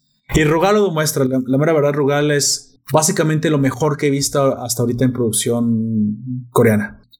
Entonces, eh, pues ya eh, no tengo nada más que decir. Yo se los recomiendo. Vayan a verla. Está en Netflix. Este, los nombres, ustedes pónganle el de los ojos, el del brazo, el de los órganos y la de, bueno, y la chava, pues la mujer. Porque los nombres, te digo, me costó un montón acordarme de Ji y Han Deuk. Y todavía no sé si lo estoy pronunciando bien. Lo que sí es que están guapísimos todos los actores, son, son modelos básicamente. Eso sí, bueno, los malos no, los malos son feos. porque son malos. Vaya, es porque son malos. Es porque son malos. Es. Diría, ya que mencionamos ahora de aventura hace rato, diría a Jake el perro con su voz en latino. No, no hay que ayudarlo, amigo. Se ve fea. todos los que son feos son malos. Chale. Jack tiene el hocico atascado de razón. Es que hay una bruja de una bruja árbol y les pide que le den cabello y le dice que no le ayuden porque está fea. Le dicen seguramente no, no lo quieren para algo bueno. Y al final del capítulo le terminan dando cabello y les dice, ah, tontos, no deberían de haberme dado cabello, ahora lo usaré para el mal. Y empieza a caminar y se tropieza con él porque es demasiado largo. ¿Y que, no ven que soy fea? no lo quería para algo bueno. No manches. Te, digo, esos, esos, esas pequeñitas cosas que te dices, ah, tú son humor o cualquier cosa, y te hacen pues ver de que sí, sí son, sí eran lo que decían ser. Sí, bueno, estereotipos al fin y al cabo no, pero sí, feos por fuera, feos por dentro, sí, lógica coreana, vamos. Pero te digo, eh, fuera de eso, es muy recomendable y la van a sentir, más la van a sentir como una serie anglosajona más que una producción de Dorms. De hecho, pues por ahí alcanzaron a ver su tráiler. Entonces, pues ya. Eh, sí, sí, lo, que, lo que hay ahí, lo poquito que se que les mostramos, es hay buenos efectos, hay escenas, un, escenas grandes, o sea, bien producidas, con juegos de cámara interesantes. O sea, los pocos segundos que, que, igual que ustedes vieron, pues es algo. Y, sabes que el, el, malo se actúa como malo, ¿eh? Esta vez no actúa como exagerado, sí le crees que es un mafioso. O sea, sí se toman en serio sus papeles, o sea, son lo que son. Sí lo terminas como odiando por lo que hace, porque te digo que es súper sádico. O sea, mientras se, se burla de todos, es súper déspota, pero puede serlo porque tiene el poder y sí, sí lo hace bien. O sea, Incluso he visto nuevas producciones en Netflix que de repente agarran actores salidos de, la escuela, yo creo, para pagarles poco y no están al nivel ¿eh? de esos actores. Pues, ¿algo más que, que podamos decir? Mm, no, nada más. Este, yo creo que para la siguiente ocasión les recomendamos que Parasite eh, ya estará, lo tenemos en el directo. Espero que Aujak ahora sí pueda eh, acompañarnos. Hay que secuestrar. Ya rompió la piñata, supongo. Este, no sé, tenía una fiesta, ¿no? Una reunión, tenía una reunión y pues obviamente podíamos estar escuchando todo su... Sí, toda la bulla. Toda la bulla, así es. Pero bueno, es el momento indicado para, para hacer todos modos el de que ver en junio, porque ya va a arrancar el mes. Las clásicas recomendaciones que, que ya se han vuelto... Han vuelto costumbre. De hecho, fíjate, yo pensé, si este tipo de podcast no tiene éxito, lo dejo de hacer. Pero parece que es bien recibido. A la gente le gusta saber lo, nuevo que hay, aquello que es un poquito diferente, que puede, que tiene cierta recomendación. sí.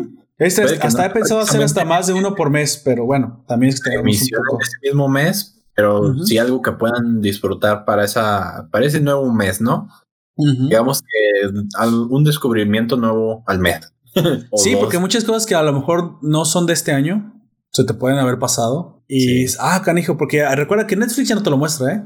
si no lo ves en las primeras semanas, ya no lo vuelves a ver. O Crunchyroll o Prime Video, o a veces que no está ni siquiera en esa, en esa plataforma. plataforma. E incluso, pues ya ves que YouTube ha empezado también a sacar sus propias series. Eh, Es cierto. Es cierto. Incluso con actores, o sea, importantes, grandes del cine. Y Deberíamos traer una de YouTube, a ver qué tal. Yo no, no, Pues, sé que las tiene. No sé cómo. Mira, yo, nada- tiene yo nada más he visto una. Yo nada más he visto una que fue la de Street Fighter, la de Shadow. Shadow, ¿no? The Power of Shadow, creo. Fist of Fury. con, con Fist of Fury se llama la serie. Bueno, entonces ahí lo tienen. Tal vez eh, para estas recomendaciones no sería una mala idea ahora traer algo de YouTube también para que, Pues sí. Para que conozcan algo de la plataforma. Eh, si algo más, amigo. Si no, vamos a despedirnos. Dígale a los oyentes si quiere promocionar algo donde lo pueden encontrar. Si tiene algún proyecto, alguna red, algún canal de YouTube. Pues ya saben, el canal de YouTube me pueden encontrar como SaterSD.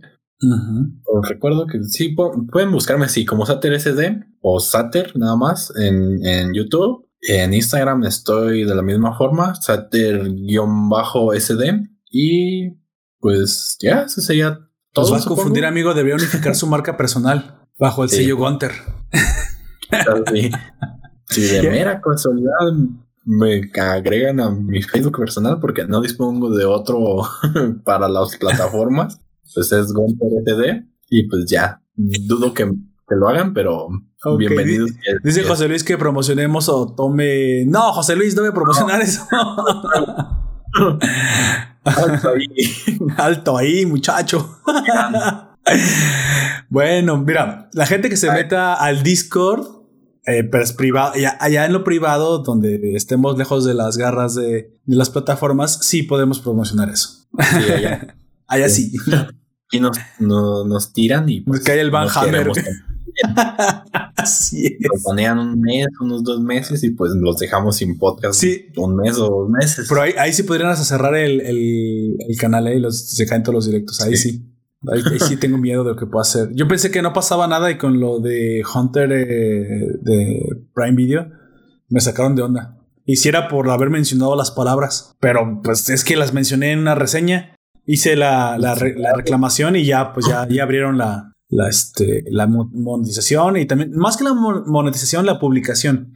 Porque te van en la publicación y ya no la puedes compartir y más que nada es eso. Sí, mi idea es que realmente la gente que le guste nos pueda apoyar más por el Patreon y donde les ofreceremos también un poco extra, algunos, En- algunos en audios extras o mecenas en ebooks también. Para que disfruten también de los. Hay que hacer un. Bueno, todavía, todavía tenemos un extra grabado que saldrá. Ya para entonces habrá que pensar qué otro tema. Suelen ser más libres, más de lo de Slice of Life, de lo que sea, de lo que vimos, de temas, del coronavirus. Creo que en el último hablamos de cómo salir de del LOL en League of Legends, pero que No lo se unió a los furros. un tema específico del que quieran que hablemos. Ahí sí se puede.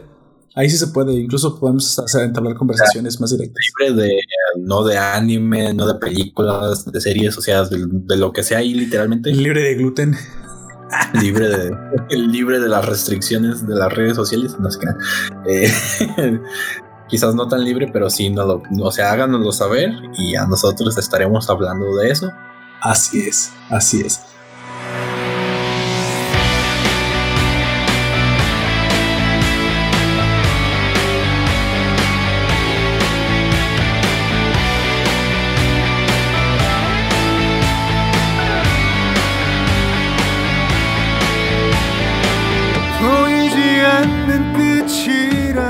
Pues bueno, amigo, es, despídase. Si no hay más por el momento, sí, despídase. Así es, pues mm, gracias a todos los que nos escuchan. Saludos a todos y cada uno de ustedes. Ya saben que por aquí vamos a estar eh, con un nuevo podcast la siguiente semana. Y para los que nos escuchan en, for- en formato pues ya grabado, propiamente un podcast, Podcast. estamos en directo la siguiente semana. Y pues saludos a todos ellos también. Yo he sido. Gunter y nos escucharás hasta la próxima. Así es, yo he sido tu anfitrión Poperto. Eh, te recuerdo que te puedes suscribir a nuestros directos en Facebook Live, también en YouTube. Búscanos, búscanos como Nación Poperto o en nuestras redes sociales de Twitter, Instagram y Facebook, donde solemos también hacer las, las publicaciones. O nos puedes buscar en nuestros formatos podcast, um, que son Evox, Anchor, YouTube y Spotify. Hasta la próxima. 아